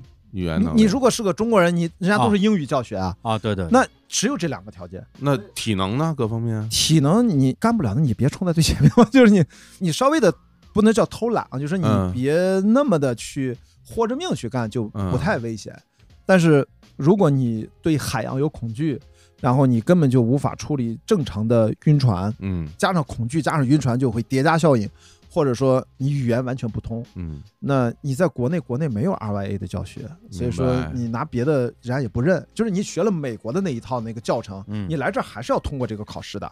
虽然它里面有细节的不同，但基本大差不差。算是拿到了一个可以玩我们这帆船的驾照。哎，哎就这就考个驾照，只是这个驾照你参加比赛得四周，嗯然后还得花钱，还挺贵的。其实这个嗯啊，活动问的很详细啊，嗯感觉是不是？可以去。像哎，你这个体你们这个体格都可以啊。我觉得大部分中国人其实语言可能会拦了一些人，嗯嗯，呃，剩下就是钱了。除了这两点之外，但是我觉得你要体验一下，你才知道你可不可以。嗯我们这次我们不不说名字啊嗯，不只是青岛号，很多信心百倍来的赛段船员，在国内国内玩帆船都是近岸赛，叫 inshore。嗯，然后呢，我们说环球帆船赛都是 offshore，是离岸赛，就嗯。跨洋的，一个连续赛段就二三十天的，嗯。十几天都是短的。那么 inshore 的这种帆船爱好者嗯。或者运动员，他没有见过深海，嗯。没有连续那么操作过，那个睡眠系统、饮食系统、体能分配、精力分配都没有被挑战过，嗯。其实还是不一样的。所以呢，嗯当然。我我们是见到过，嗯。就是可能玩了十几年、七八年的，已经很资深的帆船手，嗯。到了克里伯一上船训练的时候还显不太出来，嗯。训练你看最多七天嘛，结果到了船上十几天过去，就人都不成样了，你知道吗？就是、嗯。就是就属于被打散了，我认为就属于精神上被击垮了，啊，最后连船都不愿意下，就不愿意上甲板，就拒绝，就是已经也难受，也不愿意下船是什么？不是就不愿意下床，说错了，不愿意下床，因为你要你的棒上就是按班嘛来回，他可能就说，哎呦，今天我又病了，我不是就能抱病，就是休息，嗯还能多休息一个 watch。啊，你知道那个时候你要想多休息一个 watch，嗯也只是多休息四小时，多休息六小时而已。这 李叔问我想不想有什么哎兴趣干这个？哎，啊说心里话，你比如说技术方面，我觉得嗯其实学一下吧，可能对我来说，我我我可以挑战一下。嗯，但是我对于在大洋上对的那种天气的变化，嗯，然后那种，我觉得很多时候你是很难想象。就嗯比如说，你有没有遇到过那种狂风暴雨什么的？主要就是狂风就是暴雨这我觉得一半儿时每间吧。天对对，就是就是那种狂到什么程度啊？得，所以我刚才举一个例子，就是五十五节的风，算是我遇到的可能是最大的风了。我说嗯没有西雅图号那么惨，嗯，上了岸大家都交流，因为我遇到这个超强风暴还有飓风都有，嗯你能感觉到就是我们那次遇到几乎是太阳雨，我还在那个赛制上写的特别清楚。嗯我跟船长，我跟他站到最后，他那嗯很紧张的看着那个舵，那个船速已经最高瞬间时速已经二十多节了，哇像飞一样了。我就觉得，因为那船挺大的，但是你嗯在大海当中，你那个船就是个屁。那你们那帆收了吗？啊没有，我们那时候是帆只留了一个主帆前帆都降了，啊，只留着主帆，而且我们的船长是切着一个巨大的斜线，绷得非常紧。就反正玩了一个他那个技术，我现在不知道用专业术语怎么讲。嗯就是后来他们都问我们，你们监视器上能看到你们这个船速是怎么保持的？嗯，后来跟他们讲，我们用了一个斜斜的一个角度，这个角度其实挺大胆的，也就是因为我们这个船长他真的就是竞技心特别强，嗯他就想好胜心，所以大家都非常紧张。然后那个海浪就是那个浪花，就是等于一直是层峦叠嶂的感觉，那个是让我是从来没有见过在一边下雨一边有阳光，然后海的那种白色浪花翻滚出一层又一层的不同的白色和蓝色，有的像蒂芙尼蓝，有的像乳白色，然后。反正我没有看到全样，反正船长喊了我说：“亚迪，看那边，就看到一个鲸鱼的尾巴就掉到海里面，就是他看到鲸鱼跳出来落下来，就跟我们大概 三十多米就在身边，我们都很紧张。你在深海里面碰到鲸鱼，如果是不是那么紧张的高速的情况下，我们还会挺兴奋的啊。那一刻我们就赶紧开走，你也不知道他往哪游，稍微的蹭你一下，我们那个船可能就会崩掉，所以就怕碰到他，所以我们就没有人。”敢乐啊，就很兴奋，兴奋完了，赶紧回头操作。嗯，侯总还去吗？不太敢。你，我觉得你体力方面，嗯，还是有一定基础的啊。毕竟这是吧，大壮，大壮啊，又又爱踢个球，嗯嗯。但是你呢，第一怕死，哎，对，哎呀，对，哎呀，这 第二吃不了苦，哎呀，哎呦，受不了罪，哎呦，你看看，哎，就问你一个月不洗澡行吗？我觉得。这个就一个月真洗不了澡，只能拿湿纸巾擦。哎，不过我我我真想说，就是你，比如你们在海上有没有在某些时刻感觉到，我靠，这船可能要翻啊？有没有这种这种时刻？我们遇到大浪的时候会有这个担心，但后来因为经过了跟船长交流或者看着船长操作，嗯，船长肯定不会面露出任何的这种惊恐的感觉，因为我们都是小白，我我当时就知道，我以为的这个东西吧。啊，可能不会发生，因为人家有经验。但是啊，就是我们这么说吧，就浪很大，比如三四米的浪就很吓人了，四五米的浪就就非常危险了。是，就是那个，如果我们这个船上去，如果你这个打舵打的方向不准的话，那个船很容易直接头往下扎，拍下去，扎进去之后，那船容易断。对，我们之前发生过，这个船就断，就折了。是的。那个时候就 紧急求生了，马上进入到 level two 的上课的，有真发生过呀？当然发生过，船就会断的。断了之后，那所有人都落水了啊！是的，但不是我们这个比赛的船断，就是帆船在航行的时候遇到这种，如果你打舵那个，因为浪太大了，你正冲着浪上去之后，过了浪尖儿，如果浪太高的话，你船头不就咣下去了吗？还有我们在迎风浪的时候，那个船是不停的啪啪往下砸，如果砸的太狠，也会能砸裂或者船骨。砸折都是有可能，最严重的情况下，那个船就断了。那谁来救啊？哎，我要跟你说，这就是我们 level two，就第二 level 啊，就第二级主要学的就是 ocean survival，就是海洋求生。有一系列的，先上了第一天的整个的理论课，嗯，然后当天下午在泳池里面，全程在泳池里面上课，就如何把那个救生筏从船上踢下去，怎么打开，怎么爬进救生筏，以及你要带什么东西上去，以及在救生筏里面要吃什么，药怎么生活，以及在船上。就尽量不离开船，去救生筏。说白了，你如果上了救生筏，那个老师原话说的就是：如果你都要上救生筏了，这是你人生最后一次难忘的体验，你一辈子不会忘记它。要不然你就挂了。在救生筏不代表你能活下来，因为你能不能等到救援来。第二就是救生筏可比在船上痛苦一万倍，因为你一个只有那么小筏子里面可能挤了十几个人，对，然后飘飘荡荡全是呕吐物，被浪各种拍，不是那里面全是呕吐物和排泄物，为了先是呕吐物，然后可能就是你你就这样，反正就是噩梦般的体验。所以说你不要觉得你就万不得已才上救生筏，所以说一定要人跟船尽量在一起，不要离开船，船也好找啊，救生筏更小了。所以说，离开船就意味着船要沉了才能离开，不然永远要跟船在一起，这个被救的概率才最大。对，所以这是我们上第二个 level 时候最重要的课，就是学求生。因为大家可能有的时候想起说在海上就会想到那个少年派，嗯，是吧？然后躺在那个海上看着月亮。非常平静那样的一个状态，觉得非常美。然后，但是其实我原来我的工作其实也接触这些嗯船啊，大的渔船什么的。然后你到那种真正很大的那种运输船上，你在那些船上，你感觉你跟大自然之间的关系是很远的。对，因为这个船你在那样一个很大的船的时候，你会觉得它就像陆地一样。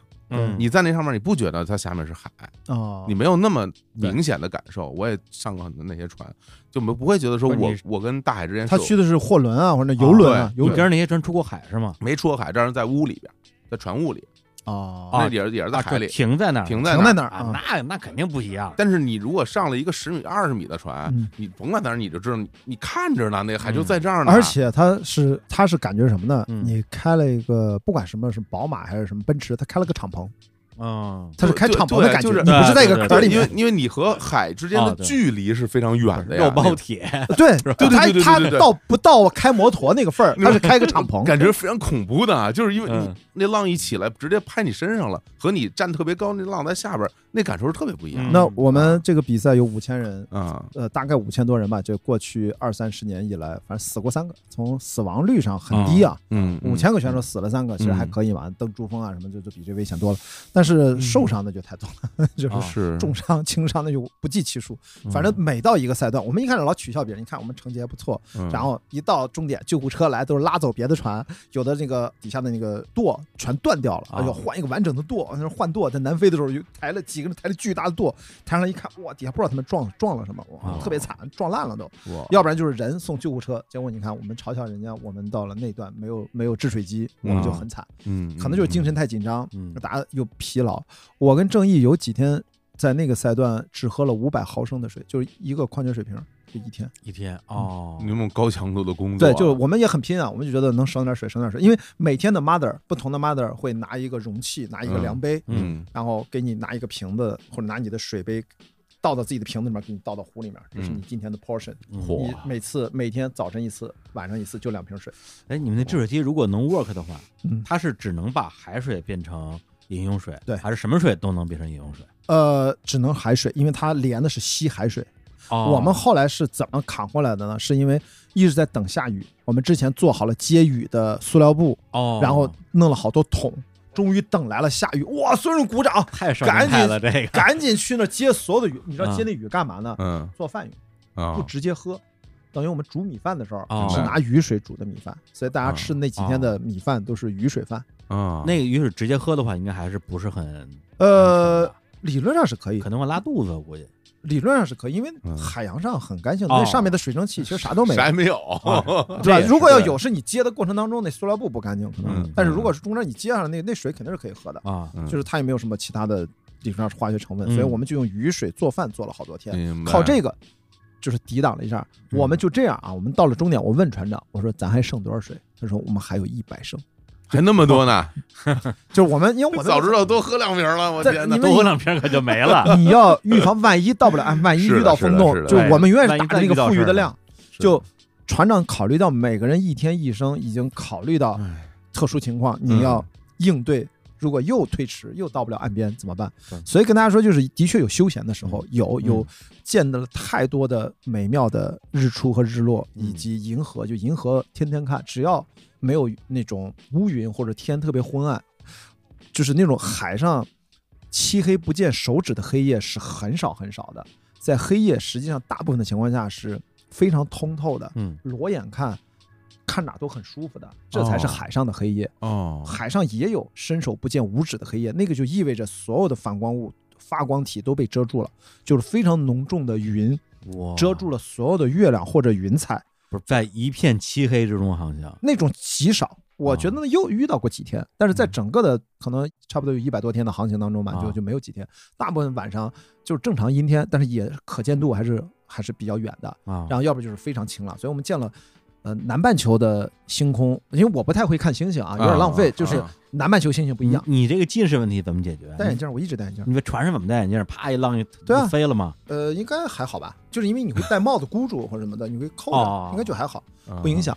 或者你如果真的担心这，我一开始也担心这个问题，嗯后来发现，因为你在上面不是越野跑，你看我都一直戴这个眼镜，嗯，越野跑颠颠颠颠，你在那儿可能就是浪打来打去吧，它不会说给你像下冰雹一样给你打飞，嗯那倒不至于，嗯，就还好。嗯所以就不停的换眼镜。嗯，你吃什么呀？在船上？我们说吃的话，就是我们在补给，嗯最后剩下来最多的啊，嗯因为菜很快就吃光了，因为绿色蔬菜扛不了几天就烂掉了，所以你前几天还有菜吃。然后呢，我们大家凑钱凑了，我忘了一千两百磅，买了一个帆船用的一个冰箱。这个冰箱不是很大，但是可以用帆船上的我们烧油是发电，那个可以嗯发电机一直发电，嗯，供这个冰箱可以存很多冻肉，所以我们这样还可以中间前半大段儿基本是保证有肉吃，到后来可能吃肉就少了。为什么买冰箱那么贵啊？那个冰箱就是船上专用的，所以它就很可能那个啊呃防水制冷机可能不太一样，它倒不是防水，在里面倒无所谓，它肯定是帆船专用的冰箱，啊包括它那个规格也不是很大就是颠簸，在那对种颠簸的状态，它是制冷的那对，还得制冷，哦它是就是帆船专用的。对，然后呢，剩下最多的就是土豆和洋葱，一般吃到最后就不停的吃土豆和洋葱，各种做法。啊，嗯，那碳水吃什么呢？呃，就是土豆煮米饭、做面包，哦呃，是土豆都是最主要的碳水嘛。啊那么我们这个比赛要求的传统就是每天早晨让船员都要吃到大家用手工烤出来热腾腾的面包。你想哦想，沃尔沃根本不管这些，沃尔沃就看出速干食品，咔一吃一泡就完了。然后这比赛像我们这个业余比赛吧，就天天告诉大家上传学会烤面包。我跟郑毅现在我们都是按中国东方式的面食的标准揉的烤，但是他那个烤炉实在不行，那烤炉那个火苗烤出来都是膜不是他那个，哎呀，我一说到这个做饭我就很生气，你知道吧？然后他那个煤气罐，因为他是一共有四个煤气罐，我们一般都不会用那么多，嗯三十天可能用一两个煤气罐差不多了。嗯，然后呢，炒那菜的时候就永远没有爆炒这个概念，那那个火那煤气罐火也很小，哎，所以我就天天用很艰难的情况下给他们做各种炒饭，嗯船员们都很爱吃啊，嗯中式炒饭哎，中式炒饭啊，太爱吃炒饭了。嗯啊，给他们做这个东北乱炖，嗯，哇，什么什么那个鸡米饭，哎，黄焖鸡米饭黄焖，鸡米饭哎呦，哇然后老外吃吃美死了，这是，酸辣土豆丝，哎呦土豆丝，呵哦，这简直是他们说。我吃的是什么？我说 potato，你说什么？雅迪这是 potato 吗？打这丝儿之后，他们不能理解，你知道吧？potato 为什么这么好吃？我猜想也是啊，他们都是土豆泥嘛，他们 不做这个不个。是，你们那厨师叫什么？妈妈是吧？啊不是呃，就是这 mother 个 mother mother title，duty，当妈对当当 mother，对，就当妈妈。所以你对你当 mother 的时候，大家肯定特开心。绝对，我跟你说，嗯雅迪一旦要当妈，他们都很兴奋。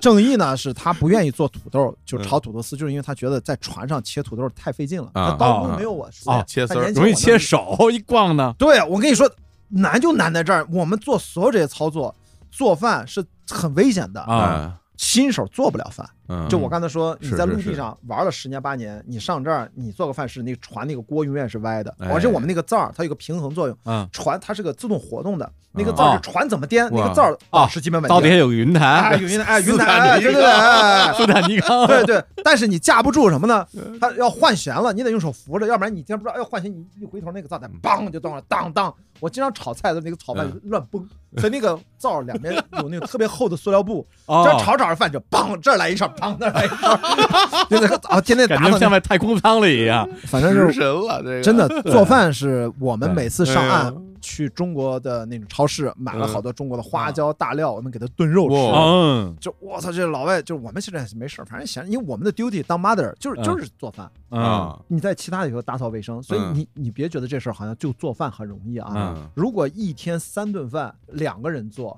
给二十个人哇，做那累死做了，做三顿饭累，死了，这其实你从可能早晨十点就开始切土豆丝儿了。就什么不干了，这一天，你想想，你要切多少个几十个土豆的土豆丝儿，嗯。然后清洗、刮皮，然后再嗯开始炒备料，就按照中餐那一套，你要同时做二十个人的大锅饭。我做炒饭都是小灶儿，它那个锅就平板锅就那么大，嗯。我得分四锅炒吧，嗯，而且还要保证每一波下来马上能吃上。哎呀你，我做 mother，你得算出所有的这些时间点，让大家不能等太久。这制片人的这个是吧？这管理能力这就就是出来了啊，所以我跟正义搭配，就是我们俩就是有的时候我们俩做，就是是大家最舒服的，但后来发现了，就是我们俩就拆开了。为什么呢别我们俩？，因为我们带一老外，其实反而配合的好一点。啊，我们俩在一起太浪费了。哦，还有一个对对。对，还有一个你们俩分开，他大家就能多吃一岁。对对对，但还有一个，我私下跟郑毅说，咱们呢，就是因为他年轻嘛，他老是在船上跟我容易说中文，哦，他英文现在越来越好了，但我觉得他没准再坚持一两年就都会超过我，因为嗯。年轻人学习能力强。嗯。我说别让人家老外觉得咱俩老是背地里面讲中文，又拉另外一中国船员，嗯，让人人家听不懂嘛。啊，对对因为毕竟不只是英国国家来，就法国人什么，人家也讲英文，虽然口音也很重，但是无所谓，船上使用语言就是英文。对。我就所以说我们俩分开一段，就是避免让人家别觉得难受，因为我们毕对竟还是要体谅别人嘛。这个好，考虑的很周全。但的确，要不然人家，哎呀，你你知道这事儿，我天天你也知道，我朋友圈嘚逼这个嘚逼那个，就是因为我 是嗯，我真的在每天发两万字的朋友圈。这个这个，我我真的是遇到很多老外来青岛号，你想想，都是对中国不是那么排斥的老外，对吧？就是他们能选择，我们青岛号特别漂亮，是一个红色的一条龙，红色是一个黄的龙，通道的那个巨漂亮。嗯。他已经是对中国是比较友好和有印象的了，但是他嗯。还是容易对你中国人有偏见啊，或者嗯。惯性思维啊，或者这种，你真的就要刻板印象。啊刻板印象呀、就这种耐心的跟他们交流，他们嗯。都没有来过中国，明白，只有一一两个嗯。是还是去过香港，还没有哦来过大陆。就来过大陆的老外，你会发现都没有。所以你跟他们聊起来吧，他们也愿意听，但他们真的不了解，他们只能嗯通过西方的媒体了解我们。所以嗯我觉得我们这个计划叫 Ambassador Program，我们是嗯大使计划，这是克利伯称呼的啊。后来发现我真的像一个 Ambassador 一样，就是你真的再去。我是怎么理解你们认为的所有那些敏感话题？不管是问我什么香港啊、新疆啊，是不？都问，我就跟他们讲。我真的就嗯我后来我都会，我跟郑毅说，郑毅真的有时候回答不了太多嗯这方面的问题，毕竟我们差了十七岁呢。虽然我们看上去像同龄人一样，嗯 我们遇到过好多次，就是他那个特别风吹日晒，你知道啊那嗯特糙倍儿黑，你知道吗？就特壮，你知道吗？嗯看着年纪挺上年纪的。其实我他现在他就想打健美比赛的那种，他真肌肉男，他是真嗯青岛真的这个传统还是保留了，他是真的练练健美。嗯，所以我们俩就是说，你得正面面对他们，不能让他们。就那天那个 Bob 那个老船长跟我就是取笑我们打那个劫偷懒，就说这是 Chinese time。嗯。啊，他虽然是个玩笑，但是这啊。个其实没有那么友好，嗯。就是讽刺你，就是只有你中国人才那么偷懒那么打。嗯嗯，我后来我就把他拉一边，我们俩就开始聊，真的聊了一个小时。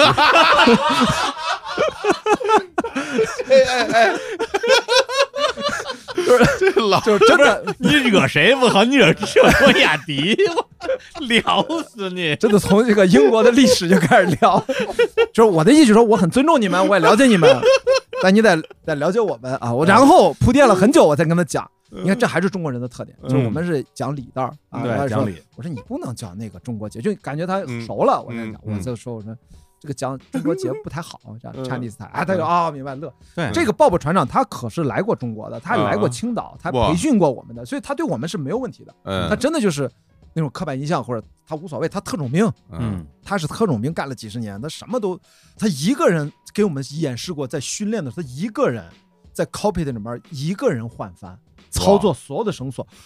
我操，我们全傻了，你知道吗？就是而且很淡定，怎么了？怎么？而且他教的很多东西啊，不完全符合克里伯的官方的指导的操作的要领。哦，他给我们的都是说白了就是最实用的保命的。嗯。嗯他的态度像是 fuck it，就是去你妈的，什么跟我聊这些，就是嗯。全是那种老头巨横，而且小海圆墩子，海上的战士，哇，他那个特壮，现在也胖了，嗯。走哪儿什么都是，而且他是打过好，他已经走过好几次，四次环球了，他已经，嗯。就是人家从各方面就你啊。就没得说。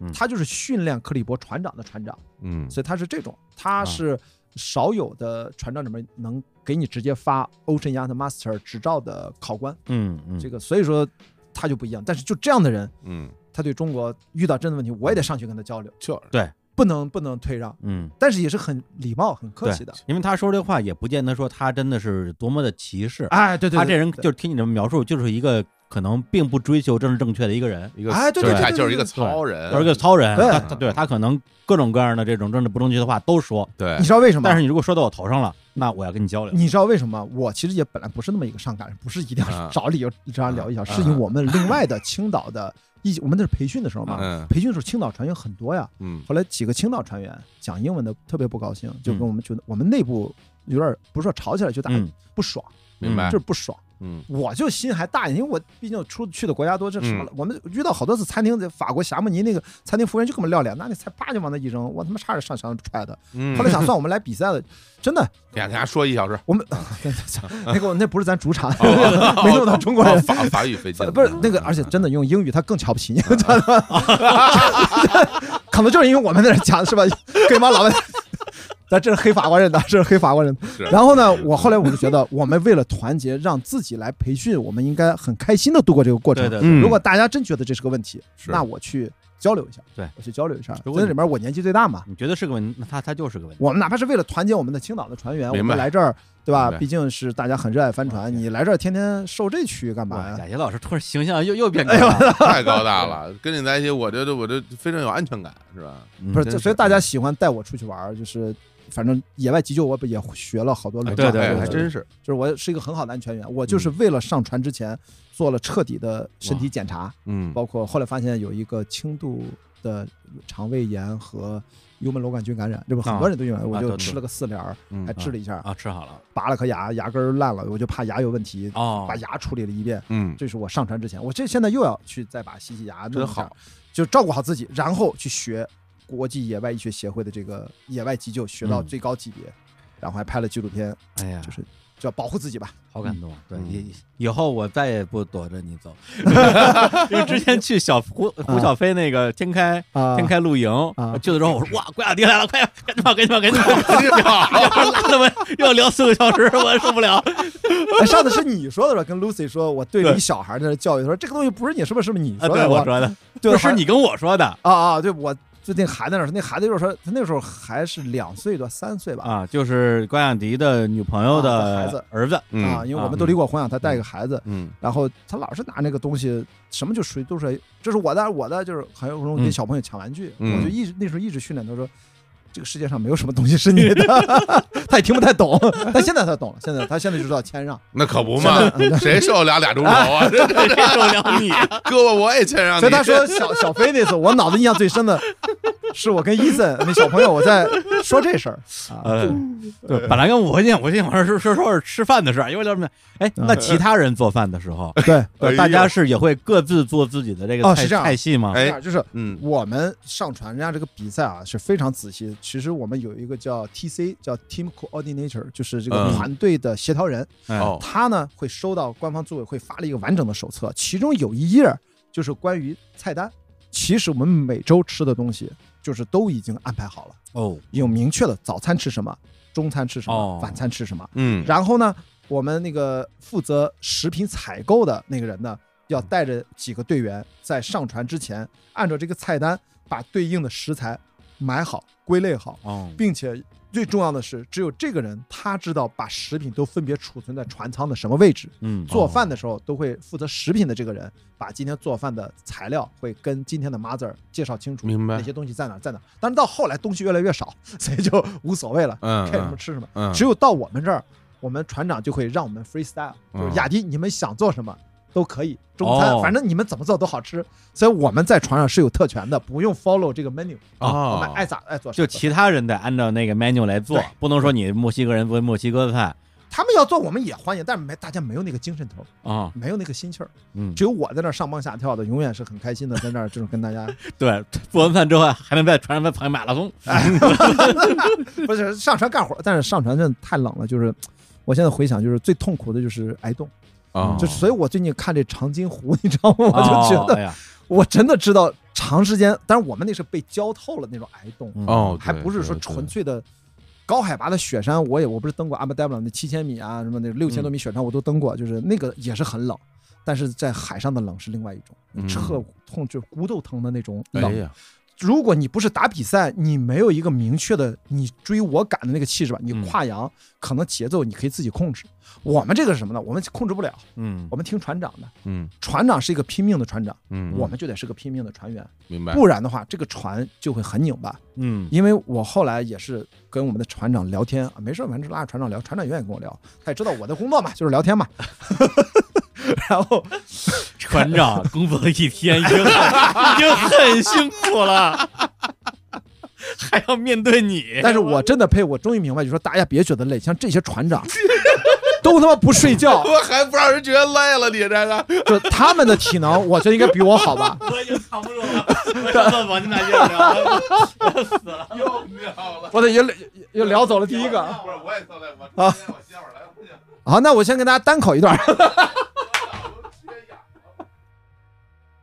我呢曾经一天录过三场，大概聊了我也不知道七八个小时吧，就后来发现是我那不是视频，不是说摄影团队不行了，嗯中午十二点到晚上十二点，十二个小时，中午吃了顿饭，我说算了，不要录三场，录最多录两场，现在也无所谓，录一场。一个拖垮了视频团队的对对对，不是，我现在就现在不需要视频团队，我现在只有三个机位而已，啊，对对对，就没有人拍了，就自己拍了。谁愿意给你拍？这这段别剪啊，留着。彩蛋，我操！来来来，刚说哪儿了？忘了，啊？哦，这吃这个这个做饭做饭。哎对，我觉得咱们这节目啊，你也别抢什么结构了，哎，没有结构，聊吧，来吧，来吧，来聊完吃喝，我就问我关心的。哎哎，这拉萨，哦，我跟你说，拉萨是最精彩的，你知道吗？哎没有哦。因为我们在船上那个厕所不叫厕所，嗯。不叫 toilet，也不叫 washroom，叫什么呢？叫 head，叫头。为什么呀？这个有一个传统说法，我也想不起来，因为船长给我们解释过。嗯就最早的说法就是流传下来的，嗯古代水手那个厕所就叫 head，嗯所以说我们永远是要清理，我们就说清理那个 head，go to head，就是嗯我要去上个厕所。哦，然后这个厕所呢，最重要的就是它是没有那个马桶盖儿的，不能嗯把那个盖儿掀起那个盖儿，要把它拆掉。然后呢，我们男生在那上厕所都要坐着撒尿，嗯。就是尽量讲礼貌，不要站着撒，因为会撒到外面。啊撒到外面，你也就算撒到不想撒外面，你也得拿纸擦一下，不是，而且你在船上对。逛荡成那样，瞄瞄不准。对你也不可能对。不撒到外边，而且它不是一般的撒到外边。你知道，为什么要拿到？全在外边了，我估计很有可能啊。你知道为什么要拿到那个马桶垫吗？嗯。是因为发生过一次很有名的事故，哦，就是一个男的船员夹着小鸡鸡了，被 那个东西在颠簸的时候咣当给夹肿了，反正很麻烦，就是很搞笑。后来就怕发生这种夹的这种事情，就把那马桶垫儿，把它那个半圆形那个盖儿，把它直哦接拆掉。也是啊，也是啊，它一颠起来，啪，你坐在上面，很可能。但我其实还是没懂，他反正我也不懂，就就对，因为你座位上边的话，嗯对你马桶盖在你屁股后边，就你的后枕不是是那个垫儿那个半圆形，一个盖儿，第二层。哦，哦哦啊那个那个啊圈儿，那个圈儿把圈儿哎，拆了。要把马桶马啊要把马桶圈儿拆了。那懂了直接坐那个呃对马桶体上。啊，那是得夹着，是的，那对吧？那个那个那个要把它摘掉。嗯。然后呢，这个马桶大家千万别觉得恶心啊，嗯就是恶心在后面，因为老外你也知道，他们其实还比较爱干净的啊，所以啊我们嗯。都是用那种酒精湿纸巾啊，就是嗯。打扫的最认真的就是这个 head 哎这个洗手间，啊，每天都有各种的 watch，除了刚才做饭的叫 mother watch，还有其他 watch，其中负责 cleaning 啊，负责这个清洁的嗯。有一个人专门就是每天擦厕所，每天都轮一个，他就只擦厕所，一天擦好几遍，就这个人的今天的工作就对，他，就是擦厕所，那这个这个这个 watch 叫什么呀？就叫 head，就叫 head 哎。哦，头儿哎叫头儿，但但它是中间的一项。啊，比如有厨房，有头儿，有什么 mother，还有什么啊你就嗯还有 log，就是每个人写日志。这个人只要他在班上，每小时要记一次 log，哦要看抄一遍所有的嗯数据，在那个本上都要留。那么擦的时候擦干净，干净到你在里面吃中饭都不会闻到任何的异味，你不会觉得恶心。但是嗯为什么它还是挺恶心？就是因为我们一般啊在船上小号儿无所谓，嗯关键是大号的时间管理的问题。只要一看，哟，船长换帆了，现在一问，接下来十几个小时都是顺风，嗯，可能都是球帆或者都是侧风，就是不是迎风。啊阿普问的迎风就是要来回换弦的往前走，因为迎风来没法走直线，哦就意味着船长咚咚咚，一会儿咚一会儿咚。那只要是侧风比较稳定，或者是顺风，啊，颠簸比较小，他紧赶紧排队上大号，因为你坐在那儿，他不往上颠，你知道吗？哦，不然的话，然后但是有的人就忍不住了。最惨的就是什么呢？因为所有的马桶里面不是都是要有点水吗？对，我们一般当年在猫扑刚诞生的时候，在二十多年前，网上有一个经典帖子，就是怎么压水花的问题。啊对对对，当年啊你你们咱咱同龄人都遇到过那个这是嗯多少千层楼啊，就在讨论压水花的问题。但在这儿你要知道，那个水花它是歪的，嗯比如说，哎，这个下面接下来这一段话，发挥各自的想象力，就是你你大小号齐流的时候，如果那个船又是歪的，它很可能你坐在上面，那个水就会流出来。它歪到一定程度的时候，哦而刚好你又在进行当中，就嗯的的确确发生过马桶鼓了，然后有人大号就落了一地那种，哦然后就特别恶心。因为这个事儿可能还有人吵过架，就是因为可能上一个人就没来得及怎么弄，没打扫就离开了，嗯。直接会有人骂的，直接就 fuck 就什么就那种就骂的。个。是得骂呀，当然，当然骂。对啊，你得你得这是自己自己解决呀，但是他可能有一定的原因，比如说该他握手的时候来不及，可能这种情况你一定要讲啊，对不起啊，这个我刚才没弄好，我要赶紧去弄一下。嗯。所以，总之，不说你干不干净，就说一件事儿：如果你就是真的很想上大号，你遇到了迎风天儿，那个船一会儿左旋一会儿右旋，你能不能拉得出来？这真的是要训练的。真的你你想想，你是要那么扶，那个船是歪的。注意啊，这不是那灶儿，那灶儿不是在稳定区吗？那那灶儿不是能自动回正吗？？马桶没有哎，云台马桶没有云台，就是你知道吗？你我们经常在厕所都是这样的，然后你现在带着这个音频节目看不到，就这样，然后就这样，然后你那个屁股呢，要出的那个眼儿那个位置要对准，要对准，你知道吧？嗯你不能，要不然就会很不舒服。对，就是你要你的倾斜角度要跟那个马桶对保持一个垂直而而且人是会有那应激反应的，啊，你颠一下你就就就夹紧就缩回去了。然后呢，最精彩的来了，啊。最精彩的来了是什么呢？还有 还有更精彩的来的，来来来，最精彩的，你知道为什么要这个夹角？是因为这个马桶？它不是抽水马桶，嗯。啊，它是在左手边是一个充气马桶，它是要有一个阀要拉起来，啊，它是通过打气一节一节的气，就是让那个排出物啊、嗯。掉下去，然后后面一推吸进去，往外一推，上面一吸一吸一吸，给它嗯排到那个叫 black tank，就排到黑箱里面，就是就屎啊尿的地啊方。不是直接排到大海里应该不是，呃，我们这个是不是应该是到黑箱？但我们这个好像直接就到大海里面了啊。啊 总之你是要一点一点的往下，啊，但这个马桶经常吸不动，排不出去了，所以我们经常就听到一个人在厕所在 head 里面就是，这就就很费劲，你知道吗？就是我们经常要选择在船舱头部有一个 head。然后在中部有一个 head，我们嗯最后都是看哪个打气儿比较好打，我们去哪一个。哦，但是这里面又有一个 tricky 的地方，就是头部那个 head 颠簸的明显的比中部这个要大，嗯对但是有的时候呢，明显那个打气儿那个可能头部用的少，哎它就还好用一点。嗯，中部这个呢，就打起来就没有劲儿，它应该是靠个阻力给你顶出去，明白那个，怎么摁呢？就太松了，就顶不出去。嗯所以说呢，这里面就是你要斟酌一下，嗯什么呢？就是你是要一次排很多，再往外打呢，还是边排边打呢？因为这个是一个量化管理的问题，嗯因为 因为你打的多，你知道我们在很热的赛段上一个大号出来跟洗完澡一样，哎，又晒。我们是那个拉帘儿，这个拉锁拉帘儿，里面嗯不透气，啊，然后你在那还在不停的做运动，哇。你还要加还要打，混氧运动，哦，混啊，对对对，那 你要拉屎拉出混氧这些很难，然后出来 浑身汗的都不行，然后你喘都累的不行了，你知道吗？就是这还是更惨的。如果是大冬天穿的里三层外三层，你光先脱衣服，我们说的都是连体服。为什么穿连体服我们如果是干衣或者那个是有连，就是算那个裤子也是有背带儿的啊？为了保暖哎吧？包括里面里层有的也是连体服，啊所以说如果天特别冷的时候，真的上大号是一个工程。哦，那那你连体服，你岂不是要脱成光膀子？就就经常我跟你说，如果天儿特别热的赤道三段，大家经常光着膀在里面撒，你知道就太太热太难受，那是唯一的船上有 privacy 有隐私的地方。啊，但实际上上面这个窗口有，谁要想往下看也能看见你。谁 谁要看你 啊？谁要看这啊东西啊所以呢，我就告诉你说，如果你觉得可以都。不不不不，来一通，然后你再慢慢打。但是你要是 万一咣当，然后咣当那么一换弦，里边会啥？准备换弦了，我操！你就准备好，赶紧哦，该打我，小心喷一屁股，因为还有擦哇！我跟你说，就是这上大号，我跟你说，只有真的长航过的人，你才知道我说的这话的意思是什么。这都是你在嗯近岸赛永远遇不到的问题。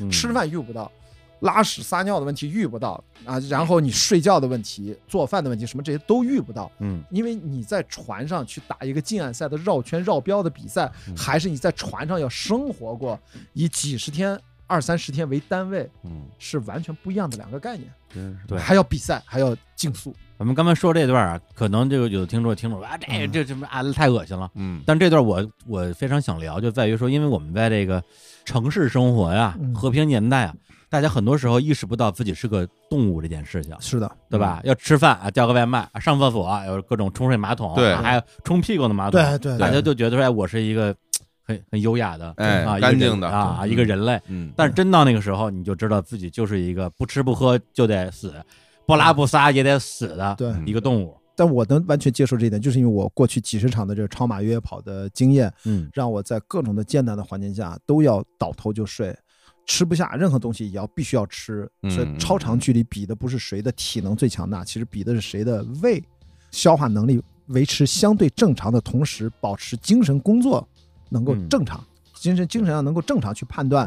去判断线路，所以我其实已经完全对我来说没有那么挑战，只是不熟悉而已。明白其？实真正嗯艰难的东西是在甲板上，甲板上面对那种惊涛骇浪，面对这种高强度的工作，而且都是英文交流，那上面通讯全部靠吼，嗯全部靠吼，就是船长在船舷掌舵跟前甲板的操作员。然后，如果要说任何的话，估计都要中间传递一下，哦因为风一大，如果是迎风，你喊的那个声音过不去啊，所以就是传递。那么话传话不都吼传错了？吼的最多的是什么？没有就换帆啊，或者左旋啊换准备收帆换降帆。换帆怎么说？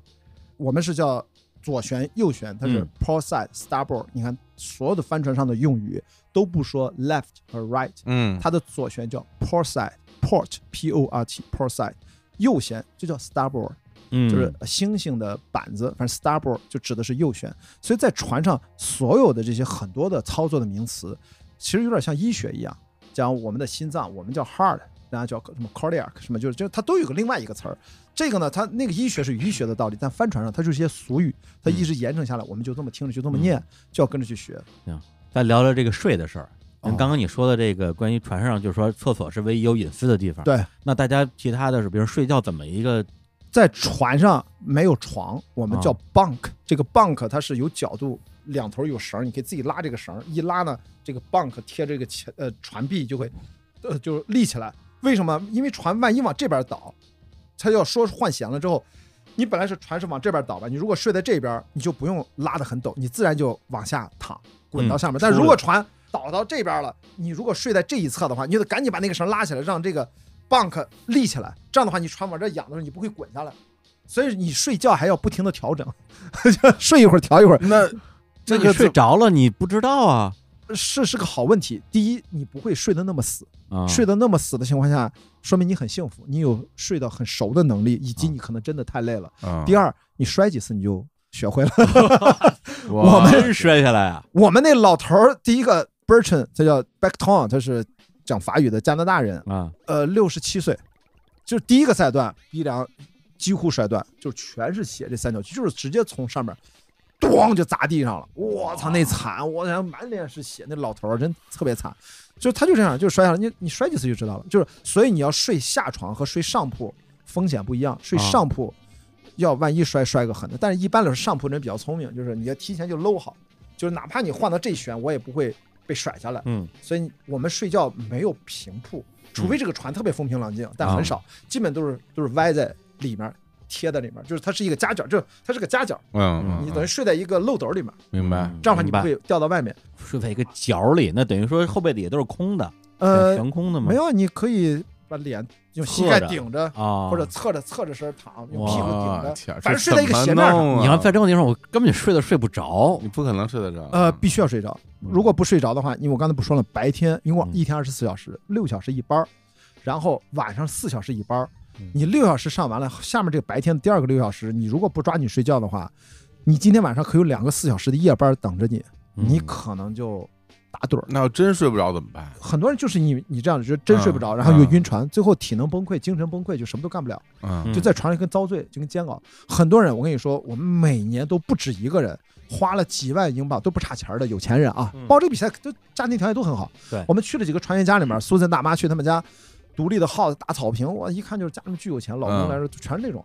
结果真的就有人报了第一个赛段，后面直接放弃，钱都不要了，不不可以想象，是不遭不遭可以这罪，想象，受这罪，这还是老外，你知道能吗？能把这第一每年都有不是你像我送我自己一个什么什么退休礼物，上去之后你妈的天天我天摔大跟头，然后喷一身屎，喷一身屎，这个就而且如果真的是那种喜欢自己一个人待，你就船上那么狭小的空间，啊对，天天烦不烦你？我再那么喜欢你，跟你连着待三十天，你烦不烦他？嗯，都说不准这种摩擦啊，就是在别说三十封闭环境下，天了，嗯有的时候四个小时的可能都费劲。这个看来我对老李这个心灵创伤，呃，要不回头约一个三十天我倒是。想挺想让你跟关老师啊 一起去玩三十30天三十天，哎，三十天回来，我告诉你，你肯定你整个人不一，样。我肯定斯德哥尔摩了，你知道吗？我已经爱上了他，因为我必须爱上他，要不然我要不然我要死，是吧？一定是这样的。我跟你说，你要相信负负得正，就是恐高症怎么治呢？啊就给他搁到玻璃上，在悬崖上摁这儿，扛过去就好了啊。所以咱俩聊四个小时就好了。可能 对，哎，那你们这个嗯床位是每个人是固定的吗？呃，是这样，他每一个赛段会提前告诉你，你跟谁 share 一个 bunk，就是这个 bunk 归两个人，不归一个人，哦，因为轮流睡。因为你不是本来哦，就对 watch 嘛，正好换班嘛，换班，所以你呢要到点儿换班了，一定要你要卡着点儿，嗯，不能迟到。就是迟到这个事儿是很重要，注意在船上所有的事情就是时间是非常精确的，哦，不准迟到。包括里面要开例会，每天干所有人，因为这个是一个比赛，明白？都是要精确到分钟的。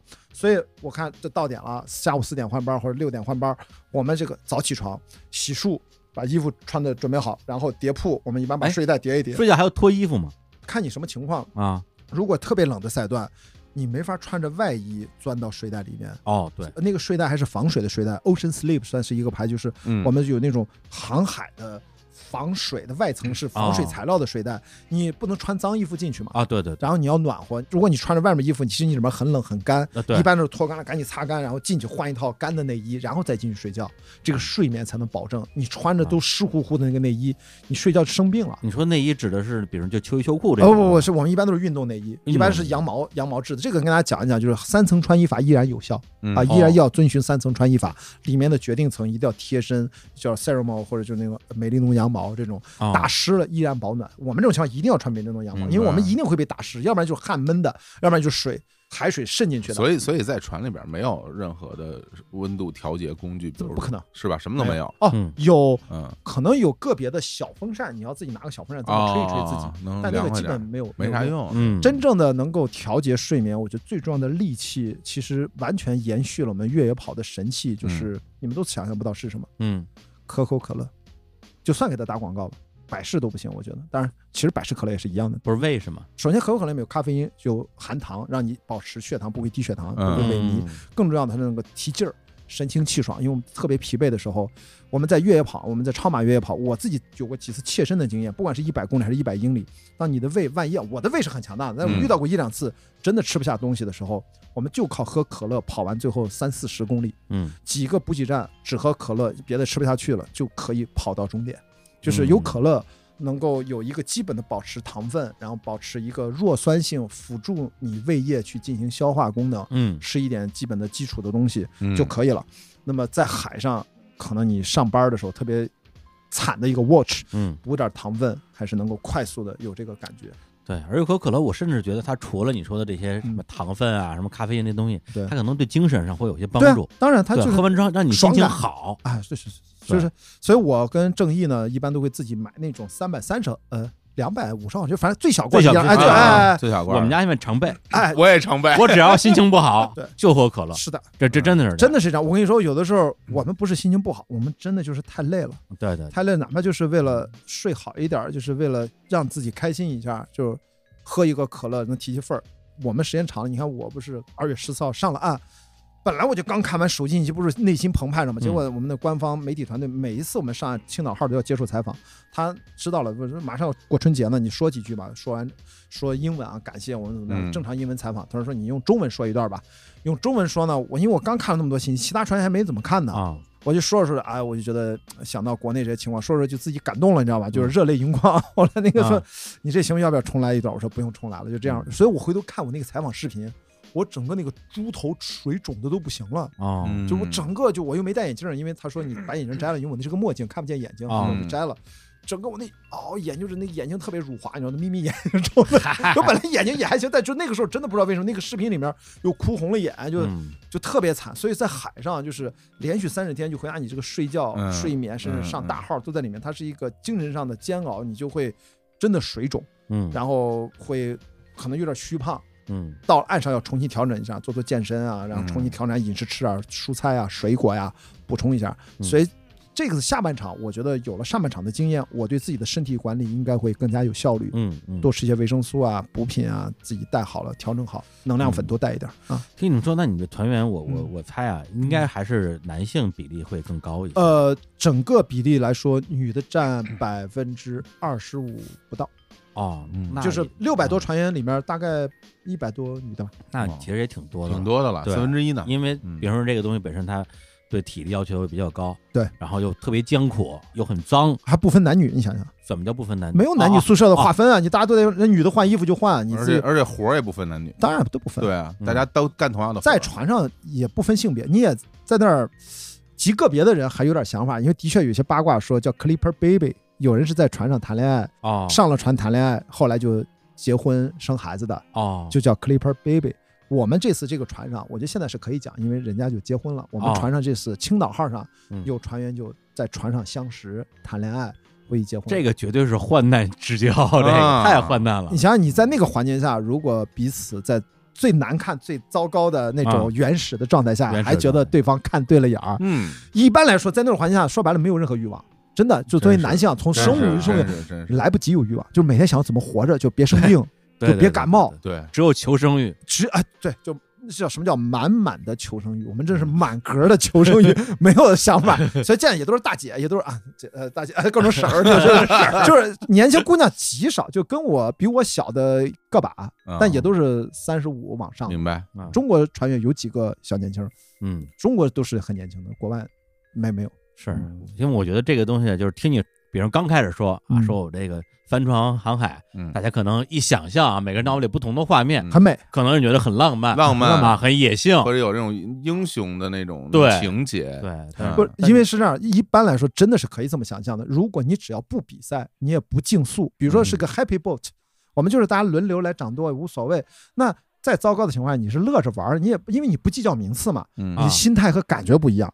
我刚才描述的一切的有一个前提，嗯，我们要拿成绩。是，但是他们就算是不争这个名次，但是你们经历的那些东西，他们一样要经历啊。是的，是的，吃的也是那个东西，厕所也是那个厕所，床也是那个床啊。对，然后条件是一样的。你的确是看到很多美丽的日出、日落、星空、银河，嗯，它都是有代价的。嗯，就是你去到赤道上去看，你到南半球去看，我们穿越了咆哮的西风带，嗯，常年四十节风以上，就常年就咆哮西风带高纬度，我们比赛要求不能超过南纬四十五度啊，嗯，我们就到了四十四度几了，就再过几度我们就违规了，因为你越度数高，风越大，你船速越高嘛，哦，我们为了抢船速，我们就再往南走一点，就迎接更大的风。去他妈的不管了，就大家不就累一点吗？船长就作，你知道，咵就冲。船长都是野人，这船的野人。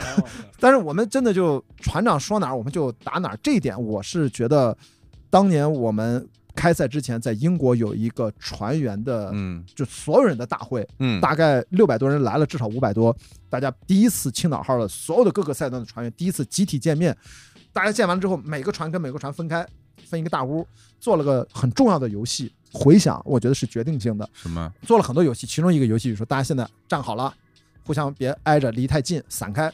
好，大家闭上眼。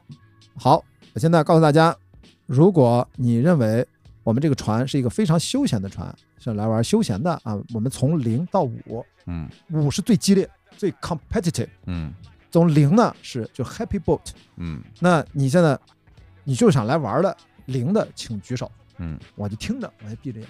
啊，没什么举手啊，一的、二的就陆续的举手。好，知道，请放下。三的、四的，就说到四和五的时候，今天哗哗哗各种举手的，你知道吗？就觉得敢死队呢，这个。行，我操！你说那次就是说我这没当个事儿，因为我什么都不知道，你说什么我就跟着干。你选的几啊？我选五啊，肯定选五。什么叫肯定选五？肯定选五。然后呢，我中间他不是有中场休息嘛？中场休息就是大家就，然后我就出去一看，我们的船长在跟另外几个船长很高兴的抽着烟。那船长年轻啊，发际线堪忧啊，没什么头发了都，其实才三十二岁。哦，咔那抽烟，Chris 咔那抽，特别高兴的眉飞色，咔咔咔就我后来侧耳一听，我悄没声了，听不太清，但一听你说我们四点五分，four point five，就他特别觉得。就他喜欢这样的，对，他是他要这个，对他打过奥林匹克的，他是竞赛选手，就他终于觉得，哎呀，你知道这样的船长如果遇到一帮很不成不成那个不成器的船员，他们就打，你要韩国号，韩国号就这样，就那个船长就一直睡觉。我们船员到了岸边，大家老外都是拥向酒吧，嗯，我才知道水手真的是这样，上了岸。找酒吧找女人，就是全是这种，跟大航海时代一模一样，一模一样，真的就是这样。我我真的玩完了这个帆船的前半程，我算玩完，说的比较轻松一点。你会发现，我终于理解什么刚才为什么加勒比海盗什么，就是你会发现古代的这些水手都他妈是亡命之徒。就你在船上，你在古代没有电子设备的时候，就一九六九年，罗宾爵士单人环球不间断，也只有电台。只有六分仪和罗盘和电台、海图，没有其他电子设备了。所以说，水手都是亡命之徒，才能把船开到大洋上，然后再开到下一个目的地，还能开回来。所以我觉得他们上岸就要放纵自己，要要换，而我就搬着电脑去写文章，就吧？就我永远在旁边一个餐厅或者酒吧能上网，有 WiFi，就他们看到我永远坐在那儿，我不参加任何的。除了官方要求我去的活动，颁奖礼我都去拍拍拍。就他们那种私下的聚会，我都不去。他们都觉得我很怪。嗯，就像我当年在电影学院也是，就就我就很怪，我就不太参加这个活动。我就说，我就是来工作的。我一直跟他说，这是我的工作，我来这儿是给青岛号工作的，我没有说要上船玩，都没玩。我就大量的文章要写，短视频要剪，播客什么的，我就一直在弄这个。还有播客啊？那时候没有，我就一直在写很多东西。哎，这船上有酒喝吗？严禁喝酒，严禁喝。当然，严禁喝酒。哦，这跟那酒驾一样，酒开船一样。是，但是这个跟我们以前那个是读那些故事里边就不太一样了啊？是吗？不是水手不是在船上各种喝酒吗？啊，其实是我是认同，就是你你在船上，你想想人高度紧张，如果一旦喝酒，你出现操作任何细节上的错误，一个船爆掉，一个帆爆掉，我们一共就那么三个球帆，一号、二号、三号，你没有备用帆，你爆掉一个帆，你就意味着你在该用这个帆型的时候你没有了，你就速度就丢了，伤害不一样。不一样，是根据你的风速，根据你的真正的情况不一样。其他的几个帆不容易爆，但球帆是很容易被撕破的。嗯，所以说，船上每个人要求头脑要清醒，肯定不让喝酒。要是我的话，我都害怕。你他妈操作错了，我那船他妈出事儿怎么办？所以说这个真是不是开玩笑。我觉得开船比开车危险。我觉得你不会别人害了你，只有你自己害了你自己。那船上有人抽烟吗？呃，船上可以抽烟，在船尾随便抽，可以抽烟，只能船尾，因为风都往后吹，你也不熏着别人，对对对，烧后了去了，对，都都在船尾了，嗯，只能船尾，只能船尾，大家都在那抽，这个是没问题，无所谓的。所以我说到了船上那些水手啊，真的是活的也像水手，我就理解了。包括我们另外一个凯文大叔，也是环球船员，刚才不说 Judy 粉碎了那骨折了吗？凯文大叔是一个 City Engineer，他是一个城市的工程师，就是修什么立交桥、修城市基建的，他就是。呃，老婆死了，老头儿来这儿给自己算是一个纪念吧。结果从葡萄牙到第二站到了乌拉圭，在我们那儿休整了十一二天、十三四天呢，天天去酒吧搭讪了一个当地的乌拉圭的小富婆，哎，就是然后人家也好像没老公还离异，这个我不不清楚，然后就谈恋爱了。然后呢，我们当时就觉得他们俩恋爱了，我们觉得没啥这很正常。结果再到后面，我说哪一站？澳大利亚哪一站？这女的就追过来，就一直每一站都来看他。哦，现在后来这两年站也结婚了，也好了。哇，也很牛逼，你知道吗？而且呢，这老外都是拖家带口，他们有很多就是，一是你出发的时候有人来送你，二你到的时候有人都在等着你，就是蛮感动的，哎真是蛮感动的。天，老外就可以这么玩，里边还挺多故事的，这么。我的每个人都有故事，你想想，我们船上啊有十一个 circumnavigator，我当时写那日志的时候，我就后来发现什么 never circumnavigator 就是环球船员啊，我跟正义算环球船员啊，环球船员，因为每个人你想一想，花有这么多钱，他为什么要来参加？这么折磨自己身体和意志力的，要在海上花十一个月完成一件事，十一个月啊！这个人一定是带着故事，他有事儿，他心里有事儿，心里有事儿，不然的话你图啥？对吧？你图啥？嗯，我内心就觉得，我真的希望通过这个事儿是一个开始，未来呢，我继续学二 Y A，慢慢的能学到那个 Bob 能给我发证，或者说我自己学其他机构给我发证，能够学到 Ocean Yacht Master，在中国大陆到目前一个都没有拿到这个执照的人，因为中国不需要。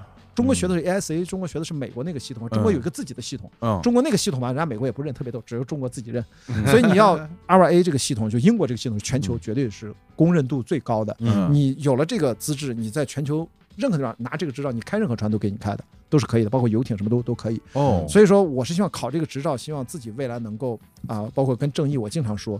就是我希望未来能够像郭川一样，向他致敬也好，指引着我们也好，我们也练着去长航，嗯，去哪怕一开始两三个人人少，后来我希望能变成一个人。我是想一个人待着的，一个人帆船航海吗？我最终的目标是，也希望像郭川一样，可能七年之后，我现在的计划是七年左右，至少要七年，七到十年吧。在我五十岁上下的时候，我的体能应该是最好的，五十五岁之下应该是还 OK。就是生理指标会下降，但是你要相信你的智慧、你的知识、你的技能，你学会了修船、看海图、学的所有的天气、水文，你要掌握这些所有的知识和技能，然后你一个人能够在海上生活，飘回来啊！因为我也不会什么比赛，我也不会赶什么速度，我希望能够尝试着去实现挑战一次。单人环球不间断，这可能都是七八年以后的事儿了。嗯，在这个中间过程当中，克里伯环球帆船赛只不过是一个开始，它是一个体验式的。我跟一二十个人大家协作，嗯，去搞一个追逐赛。嗯，但实际上我自己真正想干的事儿，呃，我当然成为不了国船，也没有必要成为它，而是说我自己可以去真正看看这个海，然后就先从长航跨洋开始，再去环球，最终可能跨一两个洋没问题了，就可以做环球了。这是一个。自己的内心的莫名其妙的愿望，我觉得是符合我的成长经验和对这个世界的认知的。这个就是你的故事，我我觉得应该算。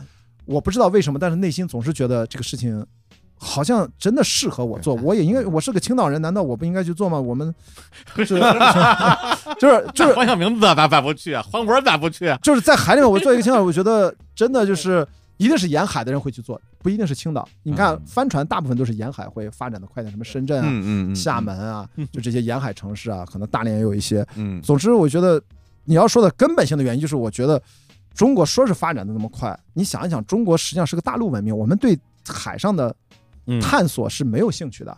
当然，主观和客观上都是这样。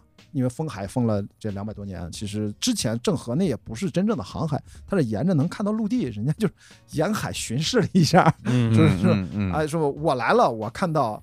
人家是我征服，这是我走了，就是展示一下，我很牛逼，我很牛逼，就是我来了，我看到我牛逼，我再见啊，大概是这个我我散一波钱嘛，啊，散波钱 哎交换一下东西，我走了。现在对不是去嗯打仗的啊，嗯所以，但是他真的没有跨洋，嗯所以我说，哪怕我们站到最高的意识形态的角度去讲，那成为是强国战略，我们现在建了那么多的，正在未来会会有更多的航空母舰，别人会认为你是军事强国吗？嗯那么真正的海洋强国，因为从海洋秩序其实和大陆秩序一直是过去两千年来嗯慢慢慢慢慢演化，特别是过去四百年啊，现代文明世界演化出来，就是海洋秩序是很重要的一部分，但中国其实没有参与。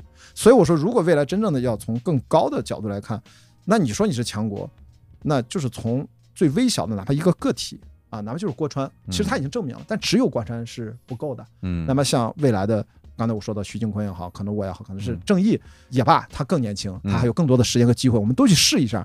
那世界无法否认你嗯这件事情，你做了就是做。比如说我跑了几十场超马，嗯呃，越野跑比赛，多少百公里、一百英里、两百五十公里、三百三十公里军人之旅啊，什么八百多穿越比利牛斯啊，我做了就是做了。你无法否认我有纪录片，而且赛事成绩在官网上。虽然我不是精英选手啊，有精英选手去干他们要干的事儿，精英选手也拿了一些名次，但是我去干的是传播的事情，所以我做不了郭川速度那么快，但是我会用自己的慢的速度，安全的试一条自己的线路回来，其实也可以去传播。我觉得这个才是代表探险、代表对生活的一个未知的领域的探索吧。嗯我觉得这个对中国来说就是从无到有。我觉得郭川已经迈出了第一步，我觉得后面应该有人跟上，但很可惜啊，现在十年过去了，没有人跟上。嗯，据说现在徐宁坤要报名了二零二四年的忘带，看他报名资格能不能达到啊？嗯忘带是一个单人环球不间断的比赛，嗯每次参赛就二三十条船到头了，就这么比，可能最快的八十天就回来了，巨快，那船跟飞一样。哇八十天环游地球，对对啊哦，七十多天，七十多天就环，最快。我可能要乘以四倍到五倍，我可能在海上待七八个月不止，我会会很慢，飘回来就行了。所以我在船上存了好多吃的喝的一，个人在船上待一年，你觉得差不多你是 OK 的？我就觉得特别，因为我一个人在山上，我就特别开心。你看，我经常在山上一个人也待好多天。不是谁跟你说话呀？你其实我一个人也其实不太那么爱聊天，一个人 什么破问题？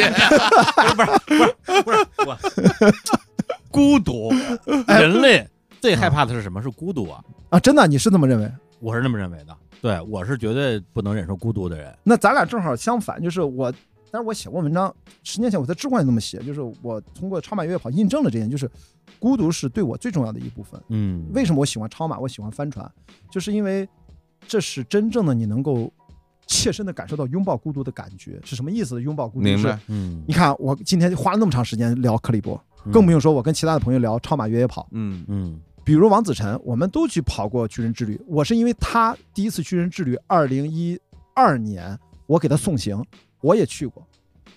我们都完成过一场比赛，但实际上我们俩感受截然不同。嗯我们俩之间都无法真正的互相理解嗯。那场比赛对他的意义和全部的感受都不可能，更不用说嗯。我如果现在跟你聊意大利北部山区的一个三百三十公里的比赛的感觉，你其实也感受不到。那我经历了所有的一切，我用什么样的准确的语言也无法传递出来，也无法跟人分享。嗯。今天是用了一两个小时时间聊克里伯环球帆船赛，嗯。我只完成了两万一千海里而已，嗯。我还有两万海里。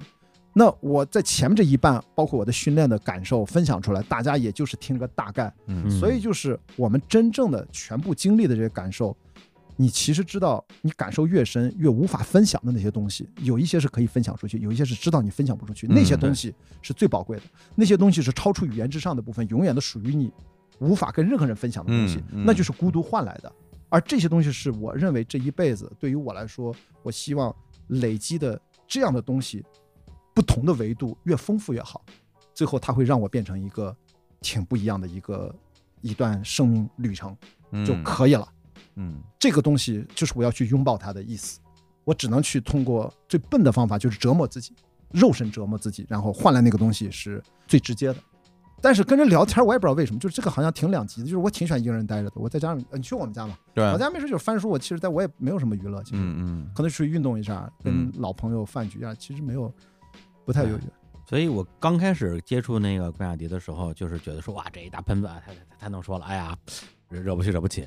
对，但是在上海那次咱们那个午饭，真的是有点把我征服了，因为聊的也是帆船那个话题嘛啊，但是没有聊到今天今天聊的多。那次聊天其实让我看到了很多你的精神力量的部分，嗯也就是说，咱们经常说冰山一角嘛，嗯，对。如果说把你的这种外化的表达能力当成这个露出来的冰山的话，嗯那之前我们看到的可能是一座巨大的冰山，因为这人太能说了。嗯，后来发现这是他的冰山一角，对，他在海面下藏着更大的东西嗯，而这些东西是我真正关心的东西，也是嗯我后来被斯德哥尔摩的这个哎呦，已经斯德哥尔摩，对已经斯德哥尔摩还没有四十个小时呢。对，真的就是挺挺佩服的，我非常佩服，因为这些东西都是我不敢想象的事情，不敢想象的事情。我经常跟朋友讲，我说咱一定就是先大胆的去想。嗯我就印象特别深，就我第一次跨过赤道，在风洞的时候，船都停了。我就那几天，我突然的就意识到，就像觉醒了一样，嗯，我就拉着正义在船舷上，阿尔弗雷德也在，就是我们另外赛段船叫阿福，叫阿弗雷德，我就跟他们俩说，我说我明白了，我说我真的适合长航的帆船运动，我嗯挺想干一个事儿。他说你想干嘛？我说我大概想用十年的时间去准备未来向郭川致敬，我也想去做这个单人环球不间断。那我知道这个事儿不可能很遥远，但是我知道中间还要做很多尝试的。当当时觉得是个笑话，这俩都是真正的帆船很多年的人。嗯他其实雅迪，你这从哪儿半道杀出来一个完全对帆船几乎一无所知，就培训了五周，一个搞电影的，再一个搞电影的，然后，你再疯了吧？就是他们就嗯嗤之以鼻，但是我们关系很好，他不会当面那么取笑，就肯定你说了就算。结果没想到啊，嗯我给念叨了整整一路，嗯我逮谁聊谁，逮谁聊谁，所有的船长跟我能聊上天儿了，嗯我甚至做了长时间的访谈，我就问他该怎么办。你看，果不了人，就是郭帆当年写下那封信。我在二零一八年穿越比利牛斯的时候，在一个帐篷里面，我拍那个视频，嗯，我把他那封信在帐篷里面下了冰雹，我在帐篷里面念了他那封信。嗯那封信的主要内容，其中就提到了一点：当他说他自己想单人环球不间断的时候，所有中国人的反馈，听到这件事情，第一反应都是你疯了，你嗯做这个事情值吗？你命不要了，都是质疑他，都是不相信他。但是当他把同样的想法跟身边认识的老外朋友来聊天的时候，对方的第一反应是什么？什么时候出发？用什么船？走什么线路？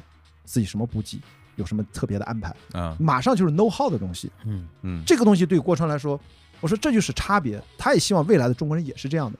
结果你看，我当时就是一个脑洞，因为我之前从来没有在海上连续待过很多天。我待那以后发现我完全适应，我也不累，我觉得特别好。别人都觉得累的不行了，我也觉得有点奇怪。我后来慢慢理解，就是因为我前面的超马越野跑啊、户外经验啊、登山啊，其实都为这个事儿在做嗯精神上和体能上的、认知上的准备。然后我就一直跟他念叨到菲律宾，但郑毅一直跟我说他不行，他不管要怕死也好，他觉得没有意义也好，他一直没有去回应我。直到疫情之后一年多过去，我回来回青岛的这老领导，我也问他们，就是接风的饭局，我就问他们，我说嗯为什么十年了没有人致敬郭川继续做这个事情？他们跟我说好像不愿意当第二个，巴拉巴拉说了很多理由。后来有个老领导就直接打断了，说你雅迪不用听他们乱七八糟说，他们其实就是怕死，嗯就是中国人怕死，不是说他们，就是任何人。那明白，所以我就想啊，就是我我怎么就没有想过这个事儿呢？对啊，你怕死吗？我是有正常的恐惧，但是我认为死亡根本不重要。就是我觉得生活的整个过程就是为了剥离对死亡的底层恐惧的一个过程。恐惧是好的，所以就像拥抱孤独一样，你是要拥抱恐惧。你如果没有恐惧的话，你根本就会把事情做到最应该做的那个样子。嗯你没有恐惧，你就失去了感受能力。其实恐惧本来是感受力的最基本的重要的组成部分对，但是如果恐惧战胜了你，那就很可怕了，你身体就僵住了。那个我们是要克服掉的。这个事儿其实是你可以跟他形成一个这样的一个博弈的关系。所以呢，一直到一个月前吧，啊，正义已经都提前去了美国了，他现在在旧金山，啊，不是在洛杉矶那儿。他那天过程中发了个微信的几句话，然后后来给他通了个电话，他突然就在微信上跟我讲说，我觉得应该去。就是嗯他这么年轻的一个，两年前他才二十四岁啊，嗯，他不去我太能理解了。那个时候我已经四十岁了，嗯所以我说我要用十年。那个时候我才五十岁，我觉得这个是赶紧干。到了六十，我可能就不太行了，我也需要十年。他当时都觉得我真的在开玩笑，后来他发现我真的没有开玩笑，我整个念到了整个沿路上问所有的外国的船长，船怎么弄，我是用什么船型，怎么买船，成本是多少。我后来跟身边有钱的朋友跟他们讲，因为我肯定会找赞助嘛，嗯，他们听上去都特别兴奋，就嗯他们会知道我不会那么乱开玩笑的，他也会让人觉得哇，没听说怎么真的可以吗？或者说郭川干过，所以我真的是打算什么电影行业，我觉得没有那么重要。嗯真正最终我是办成了，我回来怎么拍这段电影，我授权给别人，别人拍，这也是我对电影行业最大的贡献，多贡献几个故事嘛。我现在也是用这个心态，所以就跑超马越野跑嘛。然后正义就跟我说，嗯，我想去，我觉得是应该去的，去他妈的，就是敢想就得干啊！我当时特别感动，结果后面就追了一句。二十年后吧，我说你他妈，我说我说行，二十年后你他妈不也就才四十五，也没有问题。没有，但实际上我就跟他说，我说你别说，你一旦有了这个种子啊，嗯就是你刚才不是说敢想不敢想，你一旦有了这个种子，别说二十年，你可能十五年就干了，甚至十年你就干了。对，就是你关键实际上你有那个种子，就是你的那个内在驱动对，不是谁拿鞭子要抽着你。我干这事又不赚钱，对我干这个事儿也不是图了要出名啊，要干嘛？就是我干嘛要凭这个出名？心里有没有那个召唤？对，就是你就觉得这个事情它对我有着特别的无法抗拒的那个诱惑力，或者是驱动力，我觉得就够了。所以这是我觉得，我都跟郑毅说，你看咱们俩认识这两年啊，以前都是青岛老乡，以前从来不认识，因为因为克里伯认识了，就是也是生死兄弟啊，你知道，就是我们嗯真是经历过这个赛段，所以我们还要去菲律宾再重聚啊。其他的赛段传言是嗯来了又去，但是我们俩是一直在代表青岛，当然我们觉得也是要。啊，青岛政府派我们上来，我们不能给家乡丢脸，那是另外一回事，嗯那个是很具体的一个事，无所谓。就是我们在船上是用最高的标准要求自己，你在那一刻你就明显的感觉到，你代表的不是你自己，也不是，甚至不是青岛，你的所言所行，其实老外看在那儿，人家就觉得你是中国来的，你就代表中国。我就在想，你在那个在那个赤道啊，嗯，那叫什么风洞是吗？风洞，无风带叫无风啊带，在那个赤道风洞上，然后呢，大家那船都停在那儿，然后大家就在那儿等风来。那个过程里面，比如你在船上，会不会有一些瞬间，心里会想说，要是这船上只有我一个人就好了，对我其实就是这么想的。是不是？我会发现，原来我一个人嗯待，我也会很舒服，就是如果船上没有别人，只有我自己，这该多好呀！因为我已经有了类似这样的体验，就是我们嗯在越野跑的时候，经常前后几公里一个人没有，你是跟群山待在一起，嗯，你遇到一些什么很小的这种野生动物，都是他们躲着你走，你也就跟他 say 个 hello。有遇到鹿啊，遇到什么奇大小，但是熊什么我们都遇不到。其实没有什么，嗯，就是你是真正的跟自然在一起。但是在海上啊，说实话，我也知道跟陆地上截然不同，它的嗯容错给你容错的空间更小，你是不能犯错的，由于你的学习成本、你的前期的筹备要更加缜密，要变得更加谨慎。当然我们会说做很多事情，比如说像做这样的事情，我们要回归到这些现实的细节里来。对，因为你们有这些现实的细节支撑，你才足以支撑你完成这样一个事儿。对，但是真正享受的可能不是说去筹备或者细节或者完成或者达成。我觉得，反正我只要我听你讲，可能你享受的不是这个，你想的可能就是那种纯粹的，在这一刻，这个世界就是我和世界在一起的那个劲儿嘛。这个东西是很很美好的。我跟你说，啊你说这个点让我突然想到，我昨天嗯刚才说在跟狙击手的编剧陈宇老师啊，也是我的前辈，我的师兄了，电影学院师兄，跟他在聊天。嗯我说我我看我生活当中遇到很多朋友跟我聊，说雅迪你为什么老知道自己要干什么？其实我也不知道为什么，总是给人的感觉是我很清楚自己在干什么。嗯，我说一般人会聊呃兴趣、嗯生活和工作嗯三者要平衡嘛，嗯对吧？这是啊，你怎么平衡你的生活怎么着？我会发现哎这个问题对我来说从来不存在，你知道为什么？是因为我的兴趣、我的爱好就是我的工作，我一直学电影就干电影，然后嗯这就是我的生活，我没有什么别的生活，除了之前有点体育运动。但是有些人觉得你这样太变态了，太病态了，不太好。后来发现我也没有，为什么呢？我是不是三者平衡？我的生活发现原来过往是三者合二为一，只不过是我是分阶段的，我会整体的把这三者调转方向，在一个阶段内，我可能就全是越野跑，嗯，全是就是这八年什么都没干，然后中间穿插着登山，我没有在登山上花很多时间，就登了几座高海拔雪山。然后最近这两年因为疫情，可能就全是播客，就几乎没干别的，都是跟播客有关的。对，然后可能又要翻船，那因为播客这事儿，因为帆船停了所以差，那可能未来几年。播客也是为了帆船，要实现这个目标，可能就全都是帆船。嗯然后如果我有了孩子，我那天跟 Lucy 说，如果他嗯哎他本来不想生怎么突然想生孩子？他想再生个二胎啊，可能跟我生一个。我就举个例子，他说可能一般人会说啊，雅迪你这种人不配结婚什么，或者不适合结婚就别折腾人家或怎么着，嗯或者你你怎么有收入，怎么去养孩子？我后来我就给他一句话回应，今天不说那些什么什么形而上的，形而下的就说我怎么赚钱呢？我说嗯，可能看来我需要变成一个，我本来就很感兴趣啊，喜欢小孩儿什么的，变成一个有特色的育儿博主。也就是说，我可以生了仨这孩子怀孕生下来，我就天天把怎么带他全拍和讲，就嘚逼嘚逼拿这个换钱。奶粉钱都这么来的，一直嗯至少到他两三岁，他也他也不能嗯反抗，对吧？就是反正这 我就不能反抗像话吗？不是我跟你说他是个工具人儿，就是就是长大了告诉你，你看你的奶粉钱都是你自己出镜。你看回放，你看你一岁时候、一岁半的时候都是你看跟我互动，你看你讲的这这个道理哈，这个这个爸爸给你讲这个，你看钱都是你赚的，你很骄傲，这个钱给你留着，都有分成啊，都给你 留着。就我就我只是举这个例子，就是从小就自食其力啊，讲名分账，真是啊。对我只是举这个例子，就说按人手印签合同。啊，对对对，类似 这还对呢，还。什么？可以可以，就是我的意思就是你要专注的做这件事儿，他就一定能办成，嗯。就是三者合二为一。嗯，所以我的生活就是这一段儿就不存在什么内在的矛盾，我的兴趣就是我能把它变成工作，嗯，然后这个工作和我的兴趣，它就是我生活几乎百分之九十以上，我就不存在什么要怎么协调，怎么怎么安排，嗯那就是专注。然后跟陈宇老师聊，后来发现我很惭愧，因为张艺谋就是几十年来，他就是电影就是几乎是他的全，除了他搞奥运会之外，啊，对，几乎就是他的全部。他跟他老婆在一起，他他大量在一起开会。他发现他老婆，他跟他说：“张艺谋能不能咱花七天的时间，把工作放下，咱去全国甚至全世界任何地方，咱就休息一下。”嗯他很心疼他啊，经常半夜十二点多还是打电话，我一打两三个小时。然后，你白天讲那剧本那个问题，我突然想，我是这么思考的，你觉得对不对？一想，哇，原来他之前就思考过，来这儿直接电话进入状态。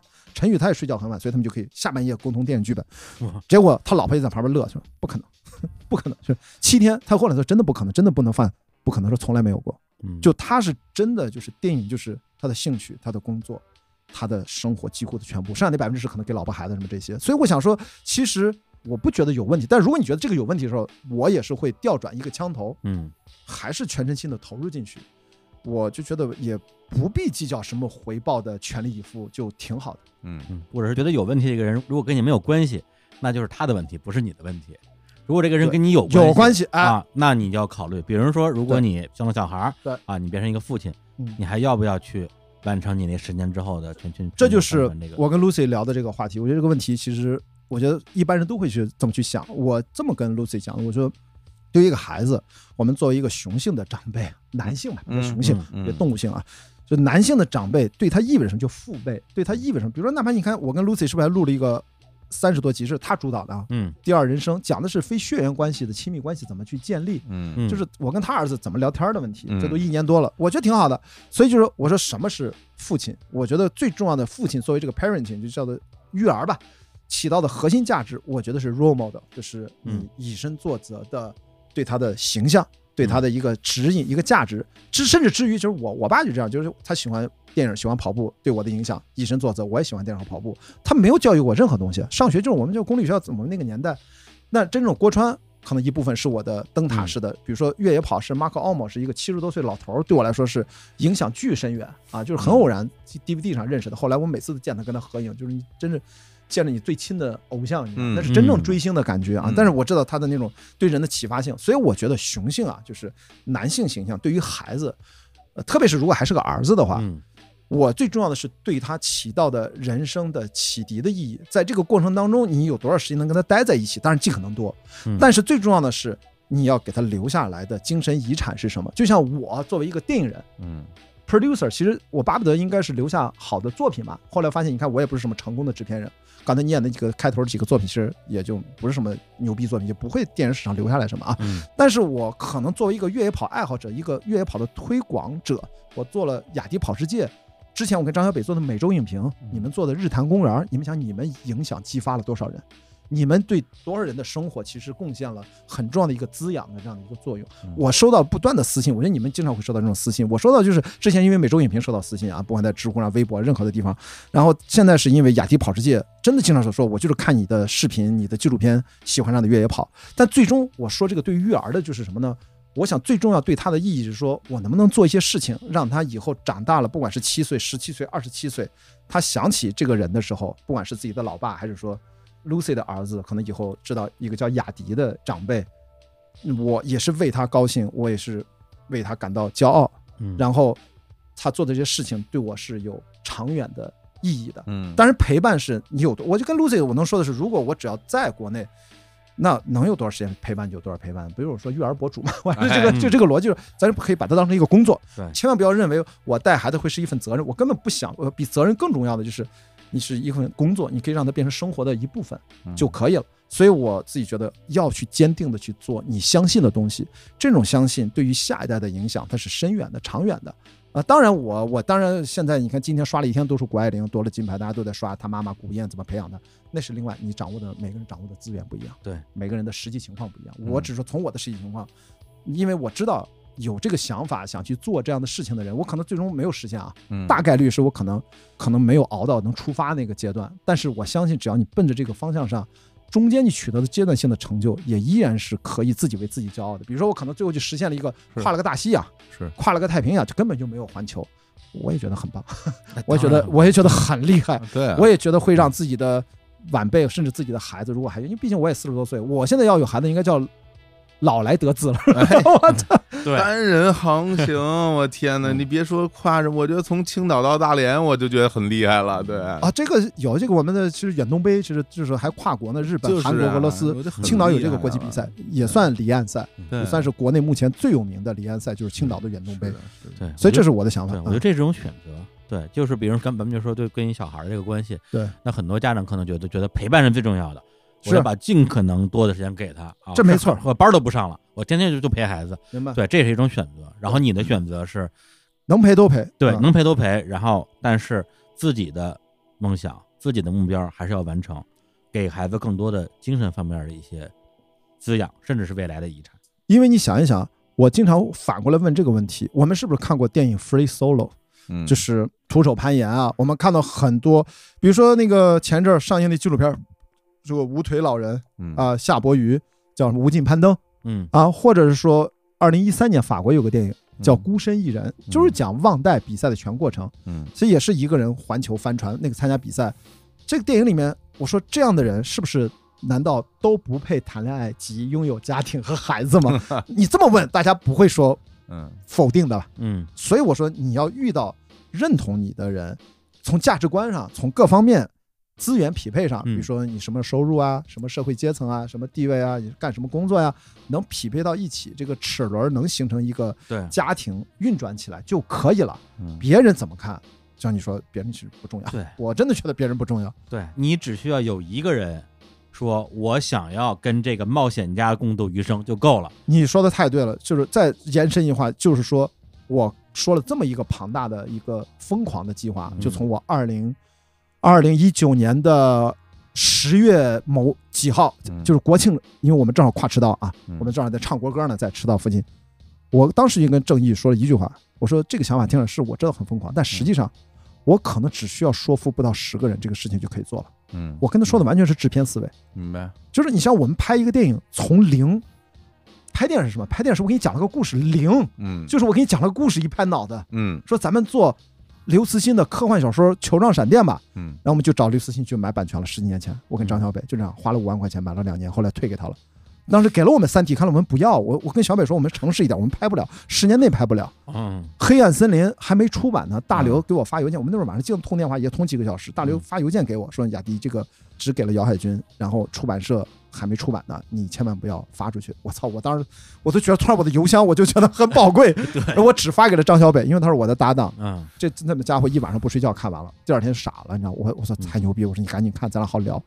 看完了，我就跟他更加坚定的说：“咱们不要碰这个项目，咱们俩做不了。”嗯咱们做球场闪电吧，啊，嗯超新星纪元都有可能，我但是这个做不了，所以我就说，做电影就是要够疯狂，赶紧去执行，不管是有什么结果。但是现在回头看是咱聊完了，为什么我能给一个方案？就是你不这么干的话，其实也没啥。对，所以我就说，哪怕你听上去再疯狂的句话，我跟郑毅说，就是搞定几个嗯有钱的人、有资源的人、嗯相信我的人，这不就按对嘛？其实干这件事情要需要什么？我就跟他说，我在那时候我在甲板上就在想，我说就是钱、船、人，人就是按对。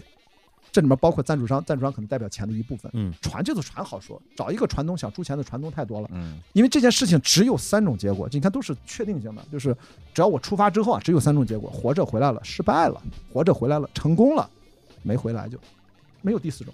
嗯无论哪一种，如果你是个船东，你会差这个两三百万说赞助我一条船，这个船但凡回来了，我只是使用权，船是你的，你吹一辈子牛逼这艘船，嗯你拿它爱干嘛干嘛，这个船你可能几年就，当时旅游出去玩儿，那么就钱就赚回来。你随便雇个别的船长，我又不赚这钱，我再换一条别的船呗，这船就归你了，嗯证明这条船在中国进入史册的。所以一定这个根本就不是个问题。所以我说，我们用电影的这个制作人的思维去来看这个事儿，它就是一个一个冒险，它没有那么的天马行空，它其实都是嗯眼前的事儿。是只是我现在知识结构还不具备，我还没有学会学船，我还没有拿到 Ocean Yacht Master，我还没有真正的累积几万海里的航行，我还没有完成第一个大洋的，别说单人双人，嗯可能我跟郑毅我说咱俩搭帮，咱先跨个大洋去，就咱俩互相看着，比如这几天你完全独立，另一个人当安全员不参与，啊，另外一个对调累了，咱那就是测试嘛，万一出事儿，咱俩人一忙活也都 OK，郑毅也是 OK 的，然后去掉一个人，然后搞一下。累计一下，找赞助商，这样这个是我擅长的部分了，我说就可以搞。所以你看，我当时这么想，我当时觉得自己是不是有点太拖大？后来越往后越有感觉，越往后，哦，原来哦这个不能哦，明白了。其实就 know how 就知道每一个拆分拆分拆分，是不是在我的能力范围离我多远？你需要花多少时间把这个能力范围的这个距离给它补上？大概就七年，这是一个正常的，不不超过十年。关老师非常有一种非常厉害的能力，就是他非常厉害，他能把这种浪漫主义的美梦拆解成现实主义的细节，又疯狂又理性，对吧？对，就这两个这两个东西，实际上在我们看来可能是矛盾的，对在但他在他身上就是都做到了非常极致的程度，对，而且他都享受其中，他也享受这些细节上去筹划、去拆解、去分析，他也享受最后的那个结局。比如说，你自你真的有了自己的孩子，或者让你的孙子在家里的书柜里拿出一本书，这书里是你的故事，嗯，我想这你一定会很开心，呃，这个当然是一就很浪漫，你这就是标准的浪漫主义对？吧？对吧？就是对，这这就是这个浪漫的那一面。我有个朋友说我这个思维啊，就王子晨，王子晨说的句原话，嗯跟橄榄后来他们在不同的时候说了一句原话，我们都认识那么多年了，后来说，操雅迪这么多年，我终于明白了，你他妈是用电影制片人的思维来跑超马。嗯，我后来想，哦，好像是有道理，嗯，因为他们后来发现我都是在用百分之六十的能力去跑步，为什么我还得拍片子，带一个团队布置安排拍摄工作？哎，注意到了啊，拿微信，哎，那个机位注意一下啊，郑毅、郑毅、旭南啊，你们俩这个机位，别别，哎，飞机起飞了没有？飞机起飞了没有？啊，啊准备好我过来了啊，过来，啊，就全是这个，你知道吗？我，所以你们看到雅迪跑这这一套，对啊，而且所有的行程安排、订 Airbnb 全都是我，我是制片呀，行行，急了急了急了，我就是，所以我的脑子都在，全都在干这个。然后，所以我跟 Lucy 在家里面经常聊，我说 我为什么这两年活得没有那么开心？我说不是因为你啊，就他不高兴，以为我是不是跟他谈恋爱谈的。我说不是，我那天发了个朋友圈，我不知道你有没有注意，他太多了，可能注意不到。每天两万字儿，谁看得完啊？对，那个朋友就说。我突然就觉得，我所有生命鲜活的记忆都停留在二零一九年十二月份之前。嗯啊我当时好像大概写了一句，可能就真的没注意。嗯嗯我就是那种强烈的这种感觉。我说这过去两年我在忙啥，浑浑噩噩，好像很多人有一个共，而且不是中国人，好像老外好像也是很多人都我觉得这是个全球的疫情后的一个共性的，它是个病吗？还是个心理效应？还是个我不清楚，但是就是给我这种感觉那。种困境。对，然后我为什么让他说我那么急切的？就 Lucy 老师，你是不是跟我觉得待着没意思？你就这么想跑，那么想去菲律宾？你到底？但是他有点生气，有点开玩笑。我说这是不是对你不是对你？就是你看，我只是说咱俩已经够认真的谈恋爱了。为什么居然还给我的大脑留不下像以前那样的记忆？我说这不是我个人的问题，我说咱们俩是很认真的。后来我就跟他讲，举了一个例子，我说我刚回来的时候在土摩托请他在我们家录了一期播客，我曾经跟他说，我在二零二零年三月份不是四月份五月份回到北京嘛，就五六七八，就二零二零年整个下半年那半年，我有一种强烈的感觉，就是你连续这将近一年在海上的折腾。就是把大脑的算力的峰值，因为人的是一个极强的适应性的生物，嗯就超频拉高了很多。啊，对然后就像举个例子啊，你在开长途，如果你一路超速一百六、一百八这么开啊，你回到东三环再开的时候，你会发现这车都好慢啊。就你嗯随便切换车道，就觉得因为你长时间适应了一个高速啊，就一切时间是放慢的。所以因为人长时间的在高强度的适应性，所有的机能和神经性的反应都要在风吹浪打当中去操作，所以我一回到日常生活节奏当中，就觉得过于的富裕了。嗯，然后导致什么呢嗯？导致一个很神奇的感觉。我跟土毛土毛都很兴奋，说你能不能认真的把它梳理一下，写一写，保留下来。我说，比如说咱们今天真的跟你聊了四个小时啊，就或者说真的天天如果咱俩老见老见啊，嗯突然到没事，我就在我身边的朋友，就好几次我说，我就看到了，比如说火总说了一个什么事你要干什么，突然我看到了那个结果，嗯，就在眼前，咔，好多画面的东西就出来就，哦，原来是这样，哦，原来你已经做成是这样，嗯，就是就像你那个时间就已经你能穿透就像那个降临那个电影里面，嗯如果那个四维时空在你面前打开，进入到你三维的视觉体系当中，嗯。无数个切片啪啪啪啪那么着，哇，你就感觉就是有点有了特异功能那种感觉，算力过剩了，对。算力过剩，就是你有些多余的东西出来了，溢出效应那种嗯。你说我其实我很享受，问题就在这儿，嗯就觉得好像拥有了一些不一样的技能，然后看书也越来越快。嗯其实因为在家没事，你就我们家就翻书嘛，就没事看。其实我也就看着玩，我也不是要学什么东西。然后后来要读个博士，那是真的觉得遇到一些想研究的问题。嗯然后二零二一年开始就就能明显的感觉到这个算力在消失，这就是非常非常让人不爽的东西。嗯，就是你如果没有拥有过这个东西，你我又不是嗑药，我又不是吃什么打什么针什么的，嗯，然后你会觉得有些东西在似乎在远离你，怎么脑子嗯没有以前快了？那不是嗯我是做什么错了吗？我是没睡好，吃错了。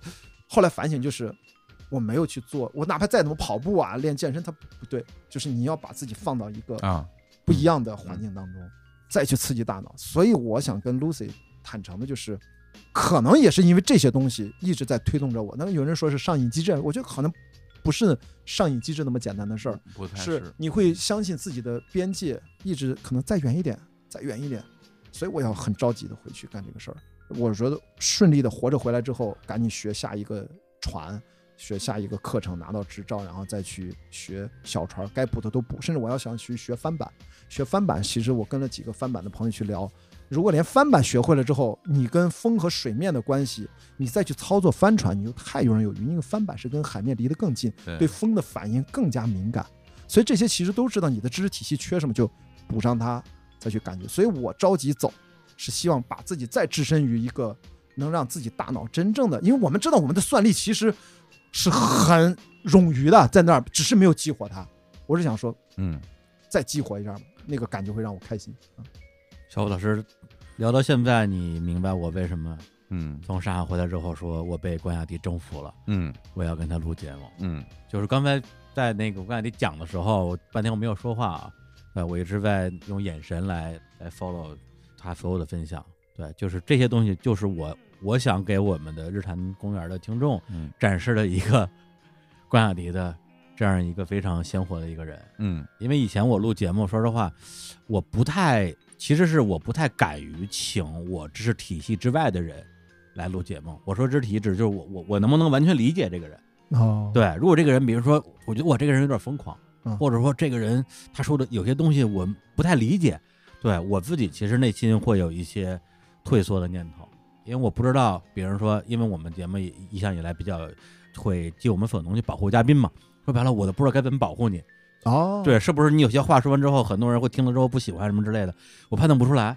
但是在关雅迪老师在身上，我非常愿意去做这样一个，也是自我打破的东西，就觉得说这个人就是这样的一个奇男子，对，是吧？是就是奇男子那么这这个夸张。不就是一个很奇怪的男子。啊，对对我非常的享受让就是你这些永动机一样的表达的这种状态，然后能够展示给大家吧。对，真的对。分享，一下就是真的分享一下。没有没有，我我觉得嗯很快乐，而且我觉得就是就是人与人的这种交流，嗯包括人与人的相处，其实大家在不同的年纪都会有一个不同的一个自我的标准。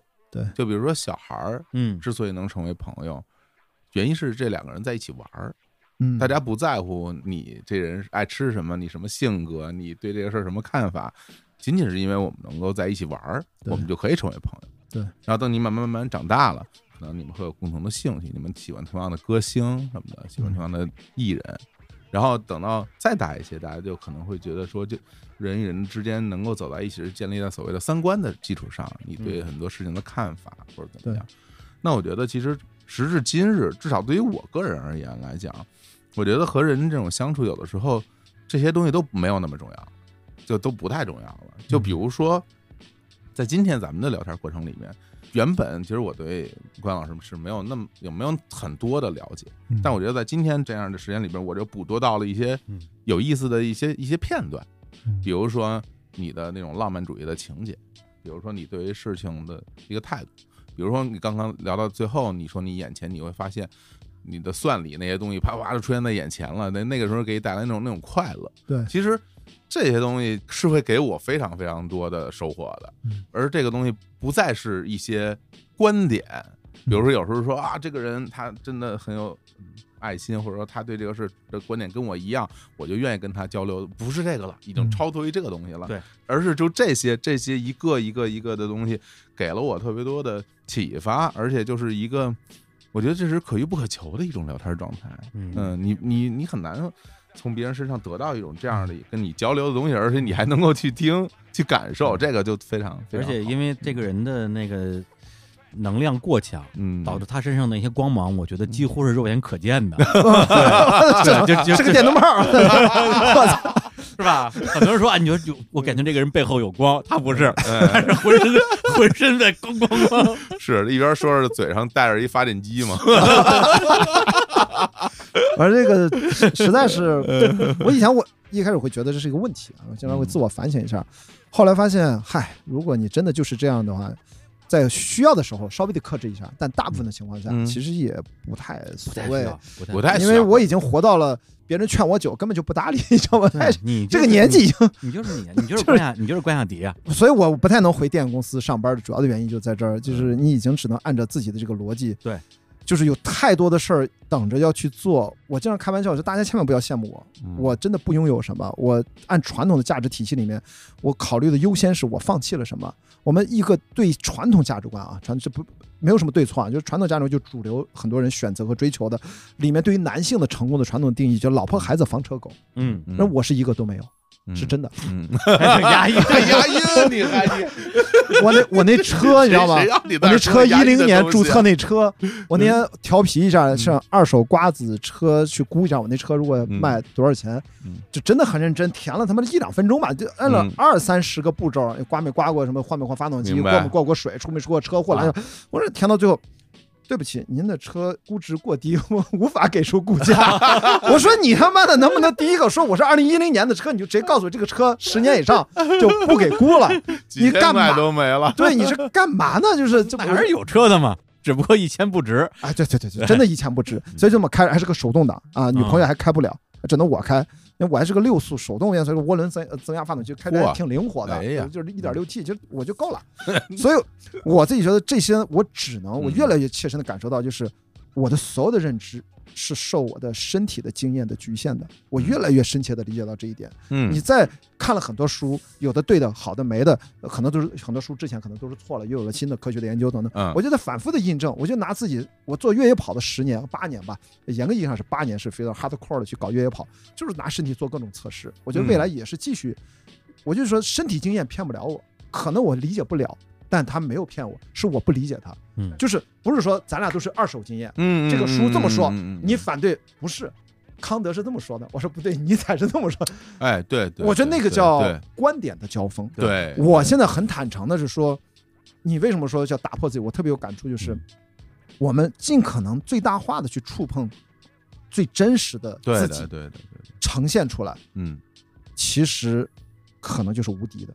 对因为当你都敢真实的面对自己，其实可能大部分的人别人都不敢。他既不敢面对真实的自己，也不太敢面对真实的你，他都不知道该拿你怎么办。嗯这是我为什么实名上网二十年到现在还没有翻车。虽然很多人说呸呸呸，你不能这么说，很多人提醒我，我说我其实说了又快十年，我之前只不过说我实名上网十年还没有翻过车，现在变成了二十多年而已。就是因为你怎么攻击我嘛，我说的都是我的真心话，嗯我也不太会去骂人，我在网上从来都是语言非常的文明。我你你想嗯所有的所有那些网上的喷子和小号。你必须得关注我一百天以上才能进入我的评论区，就就杜绝了很多垃圾的留言。嗯我我也不用太担心我的留言区管理的问题。我经常说这个例子，你的社交媒体账号的评论区就是你们家的后花园，嗯你是有责任义务和管理好的。不要在这儿跟我谈言论自由，一定要知道嗯账号嗯使用权属于你，评论区的管理权属于你。嗯这是这个软件赋予每个人公平的使用条件。如果你来这儿语言不文明，而且让我但凡觉得你来这儿就是为了刷存在感，嗯说一些引战的话和明显情绪化的语言，我都是直接轻的是删除，重的直接删除加拉黑。嗯所以我觉得这是一个很重要的自我保护，因为我太爱说了，我知道我身边的朋友都说雅迪你这种人实在是太危险了，就是你就是言多必失，言多必失嘛。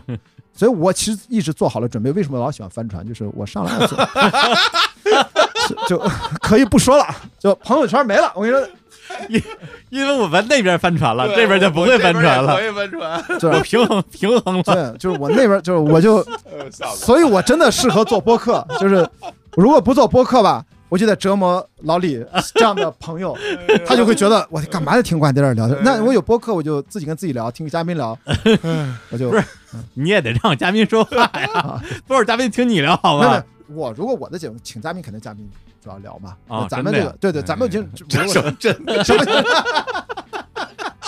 一点都不行，这个就是我我自己这样的话平衡自己内心蛮好的。他们那个说的特别对，就是真实的东西是最有力量的，对，而且只有真实的东西才是存在的，是对。所有你那些虚假的，你包装出来的，包括那些你自己想让自己相信，但实际上你自己都不相信的东西，是的，对，到最后一定会被拆穿的。是的，所以我就不用担心什么人设，像你其实就你不用试图。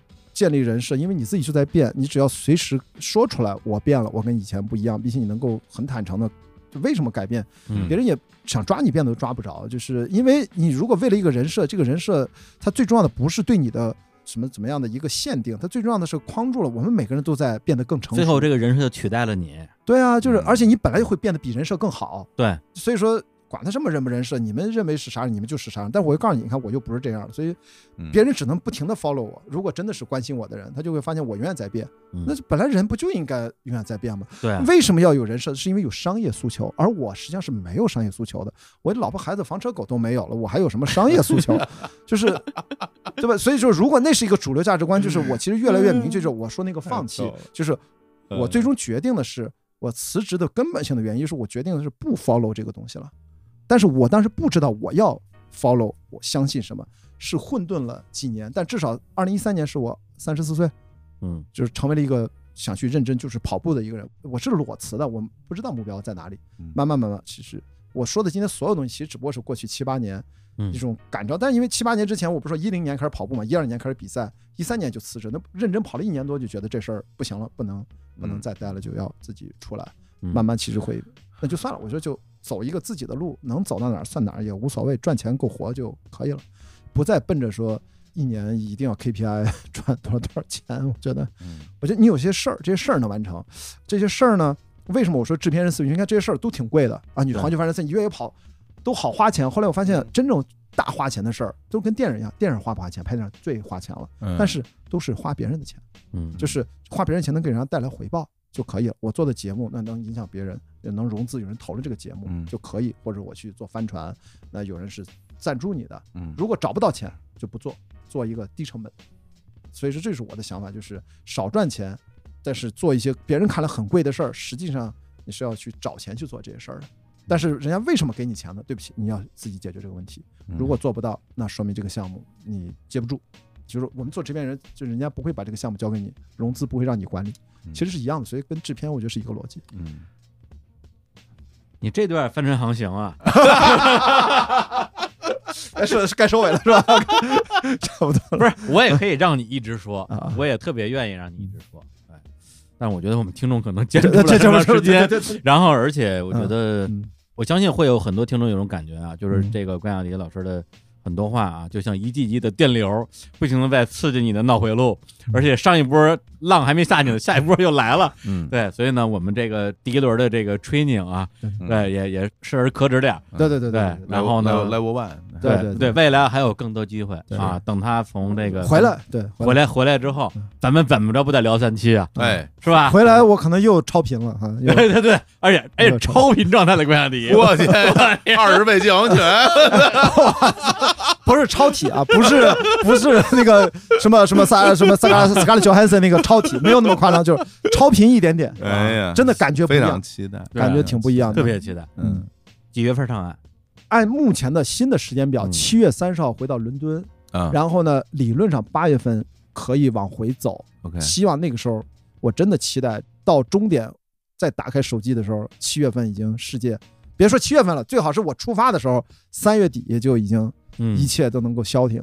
就目前来看，可能还不一定那么快，但真的希望啊，七月份的时候怎么着都结束了。我八月份回来，这不说别的，至少不用隔离吧？那个时候大家已经可以自由往来了。嗯，这是我期待的啊。连我就是你说这话的时候，连我都想，好像从自己的意志层面上跟你一起钻进这个黑匣子里边嗯，然后就好像这几个月我就也不知道这个事件发生了啥，最后啪一开这个一个盲盒，嗯对，然后世界已经恢复正常了。嗯对对，甚至那天咱们上海吃饭的时候，嗯，我说了一个话，把自己都感动了。我说我天，我说如果这次关雅迪一上岸之后，发现哇，原来过去两年都是一场梦，哇，疫情不存在，从来没有存在过。哎呀，这是多么一个美好的愿！哎，不过你愿意，你们俩愿意，真的愿意这样就回到两年前吗？说实话啊，嗯，好还是不好？到底回到二零一九年，我的想法，我觉得今天来录音的路上，我还在想，嗯，我说，就假如你问我这个问题啊，我说我愿意拿我两年的寿命，嗯啊，就是不需要所有人啊，嗯我拿我两年的寿命来换这个世界上没有这两年，就没有、哦没有疫情的这两年，嗯对？就是疫情不存在。嗯但是今天跟你聊完之后，我突然觉得我想法可能有变化。嗯。我觉得这两年确实让我们失去了很多东西，嗯。但是也有很多人吧，从这种可以问是灾难当中，嗯，也获得了很多的力量。对我只能拿这个安慰自己，但是同时，包括今天我不是还发了个朋友圈啊，其中很多条的其中一条，然后就说，实际上很多人低收入人群受影响太大了，很多人就是生活其实很艰难，这两年就是自己可能扛过来了，啊，我也不是什么赚大钱的人，但实际上我们还是别别忘了，有很多很多人受到这个影响。嗯我二零二零年和二零二一年的心态的主要的变化，我刚才说了嘛，二零二零年好像感觉到某种东西在离开自己，不开心。但二零二零年，我是一直是一个完全不接受这个版本现实的一年。我在二零二零年里，就是我有那个溢出效应的那个感觉，我一直有一种强烈的感觉。我那个话我说了很多遍，我在做播客的时候反复讲，我那时候做了很多直播，在微博上做了一百场直播，我一直觉得。这个世界就是我们在时间的长河当中就开了个岔口，对，然后我们就大家这个世界现在这个版本就这么岔出去了。然后我一直相信有一个依然在顺利的按照原计划，在二零二零年的八月八号回到了伦敦伦敦 Bridge 旁边的圣凯瑟琳 Dock 港口的一个关雅迪，完成了跟正义一起完成了克里伯环球帆船赛，按照原计划。嗯我在二零二零年的时候一直有这个强烈的感觉，就是我不接受这个版本的现实，我总觉得我还在那儿有一个我在那儿去干那件事儿，原来我应该干的事儿。直到二零二一年，我就好像被动的就开始接受现在这个现实，所以我也变得不是那么的开心了。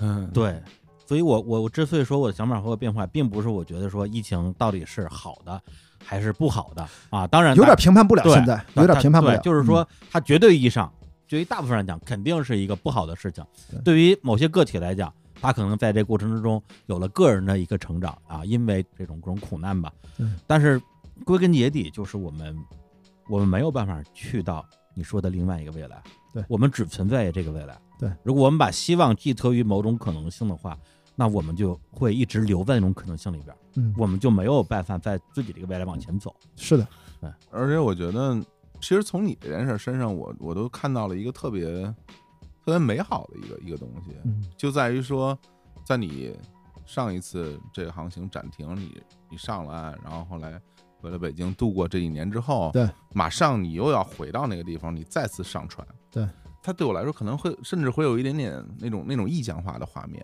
就是连上了。嗯，你说之前那个开叉那个东西，对我们又从那个叉里开回来了，我们又开，我们又再次登上了这艘船，继续我们的航程了。这是一个很具有很强的画面感的标志性的东西对，。对比赛 go on，the show is must go on，the race is must go on。继续了，对，继续了，嗯，嗯因为这个嗯比赛实在是本来叫克里伯环球帆船赛二零一九到二零赛季，嗯现在生生变成了二零一九到二二赛季，对，就是 这个比赛拖了四年，嗯这是这个嗯比赛历史上唯一的，可能未来和空前能不能绝后不知道这么一届，嗯，很多船员就不回来了。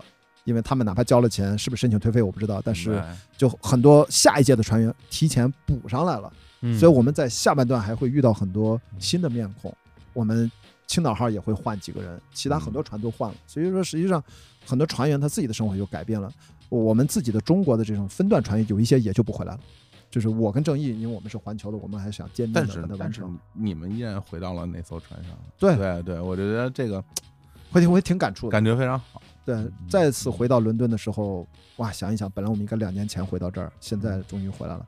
现在呢，我就想想那个画面，我还是一个很强的动力。所以嗯现在就是只是一个愿望。嗯现在我不会假设它我们能完成，因为我非常清楚这两万海里嗯会非常的艰辛，因为第一个小小的训练赛很短啊，然后直接一个苏比克贝斜跨太平洋，通过北太平洋暖流嗯直接过去，横风一路过去，可能都不用怎么换帆，就到了西雅图，然后西雅图到巴拿马，巴拿马去百慕大，百慕大再回纽约，纽约再跨大西洋去伦敦，Londonderry 再回到伦敦，这就是回到了终点，就是二零二二年的七月三十号。所以，如果再回来，如果咱顺利的话啊，没准儿下半年九十月份，咱如果北京再见到，可以再再录一期，哎呀，看看那个时候状态啥样。嗯，那个此时心中心中很多感慨啊，但是我觉得，嗯因为我相信我们的听众现在大家心里可能也会有各自的一些心绪吧，嗯所以我现在更更倾向于不把我的感慨说出来，嗯。然后大家各自去嗯。理解啊，各自去消化我们今天这个对谈，以及关雅迪接下来啊，因为我们这节目我不确定什么时候放出来，有可能放出来的时候他已已经在出海的路上了，嗯，然后大家用各自的理解，然后来影响未来的影响明天吧。嗯对，因为今天聊的东西也不只是翻车这件事儿啊。嗯那可能提醒大家，突然某一天你会来到这个不知道在哪个平台这一集的评论区，可能突然某一天我会在每一个留言下面回复，大家不要觉得奇怪，可能就是我上岸了。什么东西啊？太吓人了！突然了，搞了这么个东西啊！不是大家因为在船上没信号嘛，就是你突然你突然发布了，可能我不会留言，因为我没有看到。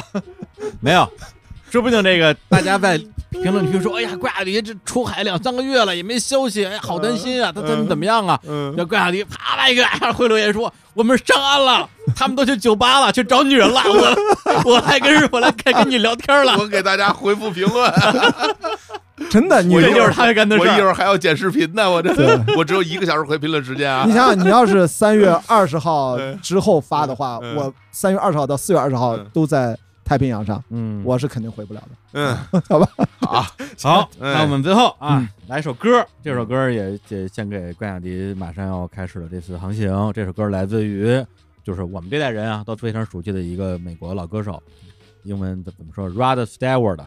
然后他有一首歌是一九七二年发行的歌曲，就叫做《Sailing》，然后也是就算是我我我们小时候听到的第一批英文歌。对，嗯，然后就在二零二一年啊，也就是两个月前吧，嗯他在泰晤士河上啊，就在这个河上边拍了一个视频，然后再一次唱了这首《Sailing》。嗯然后这时候他已经是七十六岁了。而且这首歌那个视频我看到的时候，他就是在我们比赛的出发的 London Bridge 就在那个地方，他还在那儿拍，所以说跟我们这个比赛还是息息相关的。我说你很会选不是我，我只是说，哎，那今天放个什么歌呢？放个 Sailing 吧。嗯，对，没想到还有这样的缘分，所以我觉得这个就是是就是咱们说的那个东西。是，而且大家看一下这个歌的英文歌词，嗯，就是我们的在海上的感觉，所以它是一个经典之作。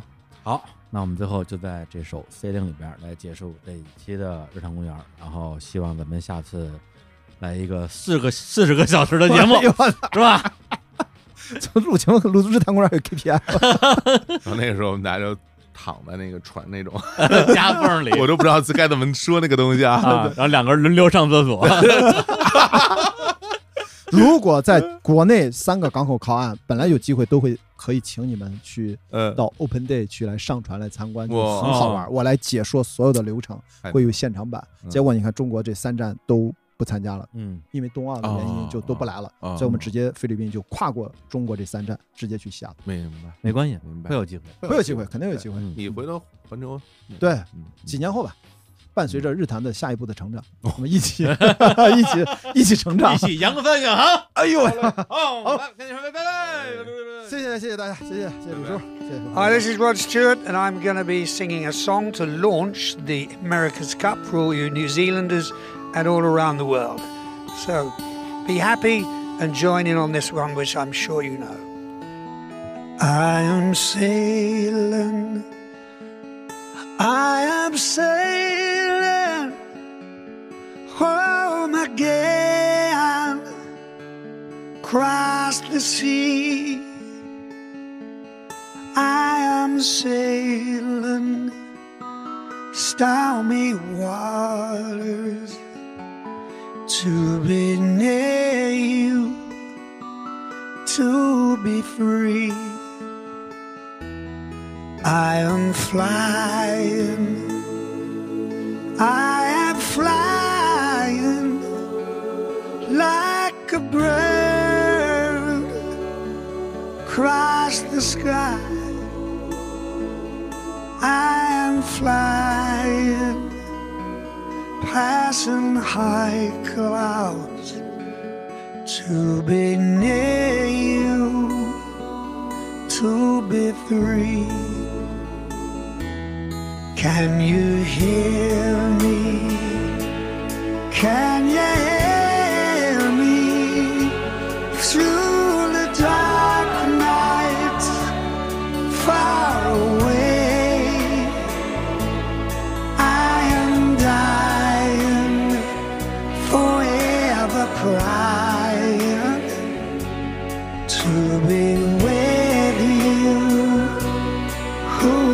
say?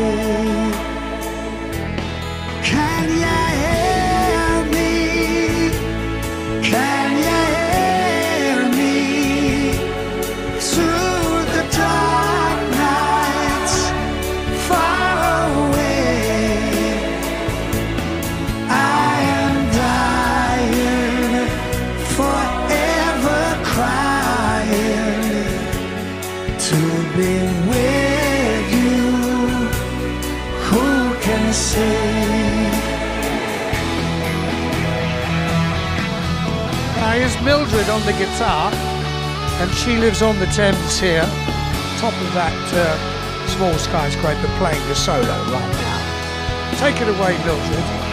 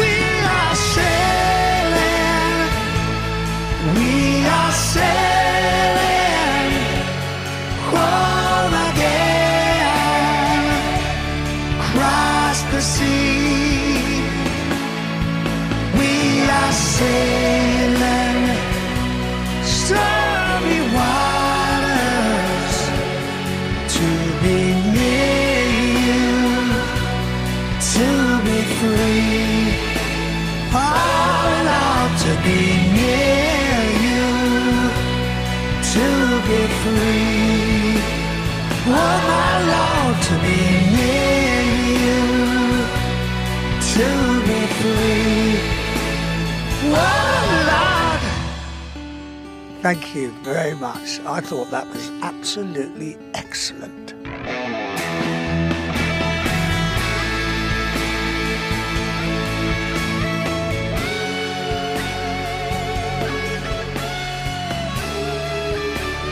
Good luck with the America's Cup. Thank you, New Zealand. See you soon. See you soon.